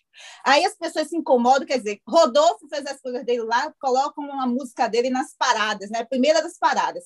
Mas é, Carol não pode se reinventar. Se está certo ou não o documentário, é a forma que ela encontrou. Foi a forma que ela encontrou. Se a gente não gosta, só não seguir, gente. Acabou o programa, a pessoa está fora. Eu acho que nada é desculpa para a gente estar tá odiando. Se ela foi errada, a gente está conseguindo errar muito mais. Né, com essas coisas. Deixa a pessoa seguir, né, ver o que é que ela vai fazer, se ela vai se reinventar, ok. Não assistam, é livre. Inclusive, está dentro de, um, de uma plataforma, você nem é obrigada, não é nem TV aberta, não estou entendendo. Enfim, é isso, gente. Acabei. Obrigada. Eu acho que a gente que é criador de conteúdo vai, vai, vai, vai- entende vai entender? Mas eu, eu coloco na brasa essa, essa síndrome, entre aspas, de postar o vídeo, não gostar, tirar de volta, reeditar e lançar de novo no cinema. Que a gente, como criador de conteúdo, a gente tem muita vontade de, né, tipo, ah, soltei a minha foto. Ai, não tá tão boa. Aí você meio que apaga, reedita, ou o vídeo, ah, vou reeditar aqui. Mas fazer isso no cinema, que é o que o Zack Snyder fez, que tipo, o filme não deu certo lá, ah, não, vamos voltar, vamos reeditar, que é os filmes da, os filmes, as versões de diretor, que tem um monte de filme que sai versão de diretor, tipo, que é a mesma coisa, só que coloca dinheiro para esses diretores que já ganharam um monte de dinheiro para fazer de novo o filme deles. É, é, os filmes da. Eu incluo também aí os filmes da Disney live action, que é tipo isso, ah, vamos corrigir os erros culturais da Mulan, então vamos fazer de novo live action com correção desses erros. Então eu sou contra esse isso que a gente como criador de conteúdo faz, só que no cinema. eu sou coloco isso na brasa. Carne de primeira, eu já tinha pensado nisso antes de você falar, viu, Maristela? Mas carne de primeira para mim é Maristela. Também Ah! pelo convite e também por ter... eu já tinha, eu tinha pensado em falar isso antes de você me citar, viu? Eu não tô falando fazendo. Eu já tinha pensado, tanto que você me citou, eu falei: "Não, aí vai parecer que eu tô falando isso só porque não, não era, eu já tinha pensado em falar isso logo de início. é, pelo, pelo convite, primeiro, e também pela, né, por também a gente já se conhecer há tanto tempo e não ter conversado e pensar muito parecido, né, conversando com você hoje aqui agora, eu vejo que a gente pensa muita coisa parecida, então, né, em termos de várias coisas, mas, tipo, falando de cinema, eu acho que a gente tem gostos muito similares, então isso é muito legal. Então, você, cara de primeira, Ai, que lindo. Ai, adorei. Muito obrigada.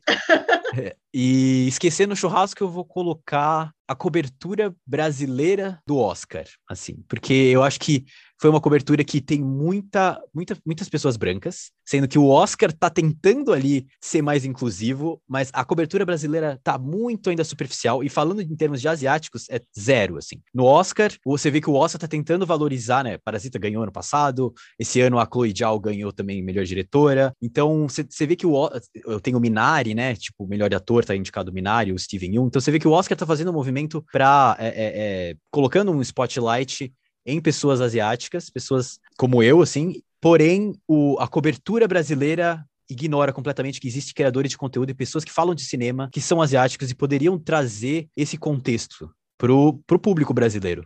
Então, Mas é eu, porque eles colocavam só brancos. Aí eles colocaram, tipo, uma pessoa negra, duas. e Exato, falaram, Porra, diversidade, hein? Rolou, Exato. rolou. Exato. E aí, por isso eu ignoro o- a cobertura brasileira do Oscar.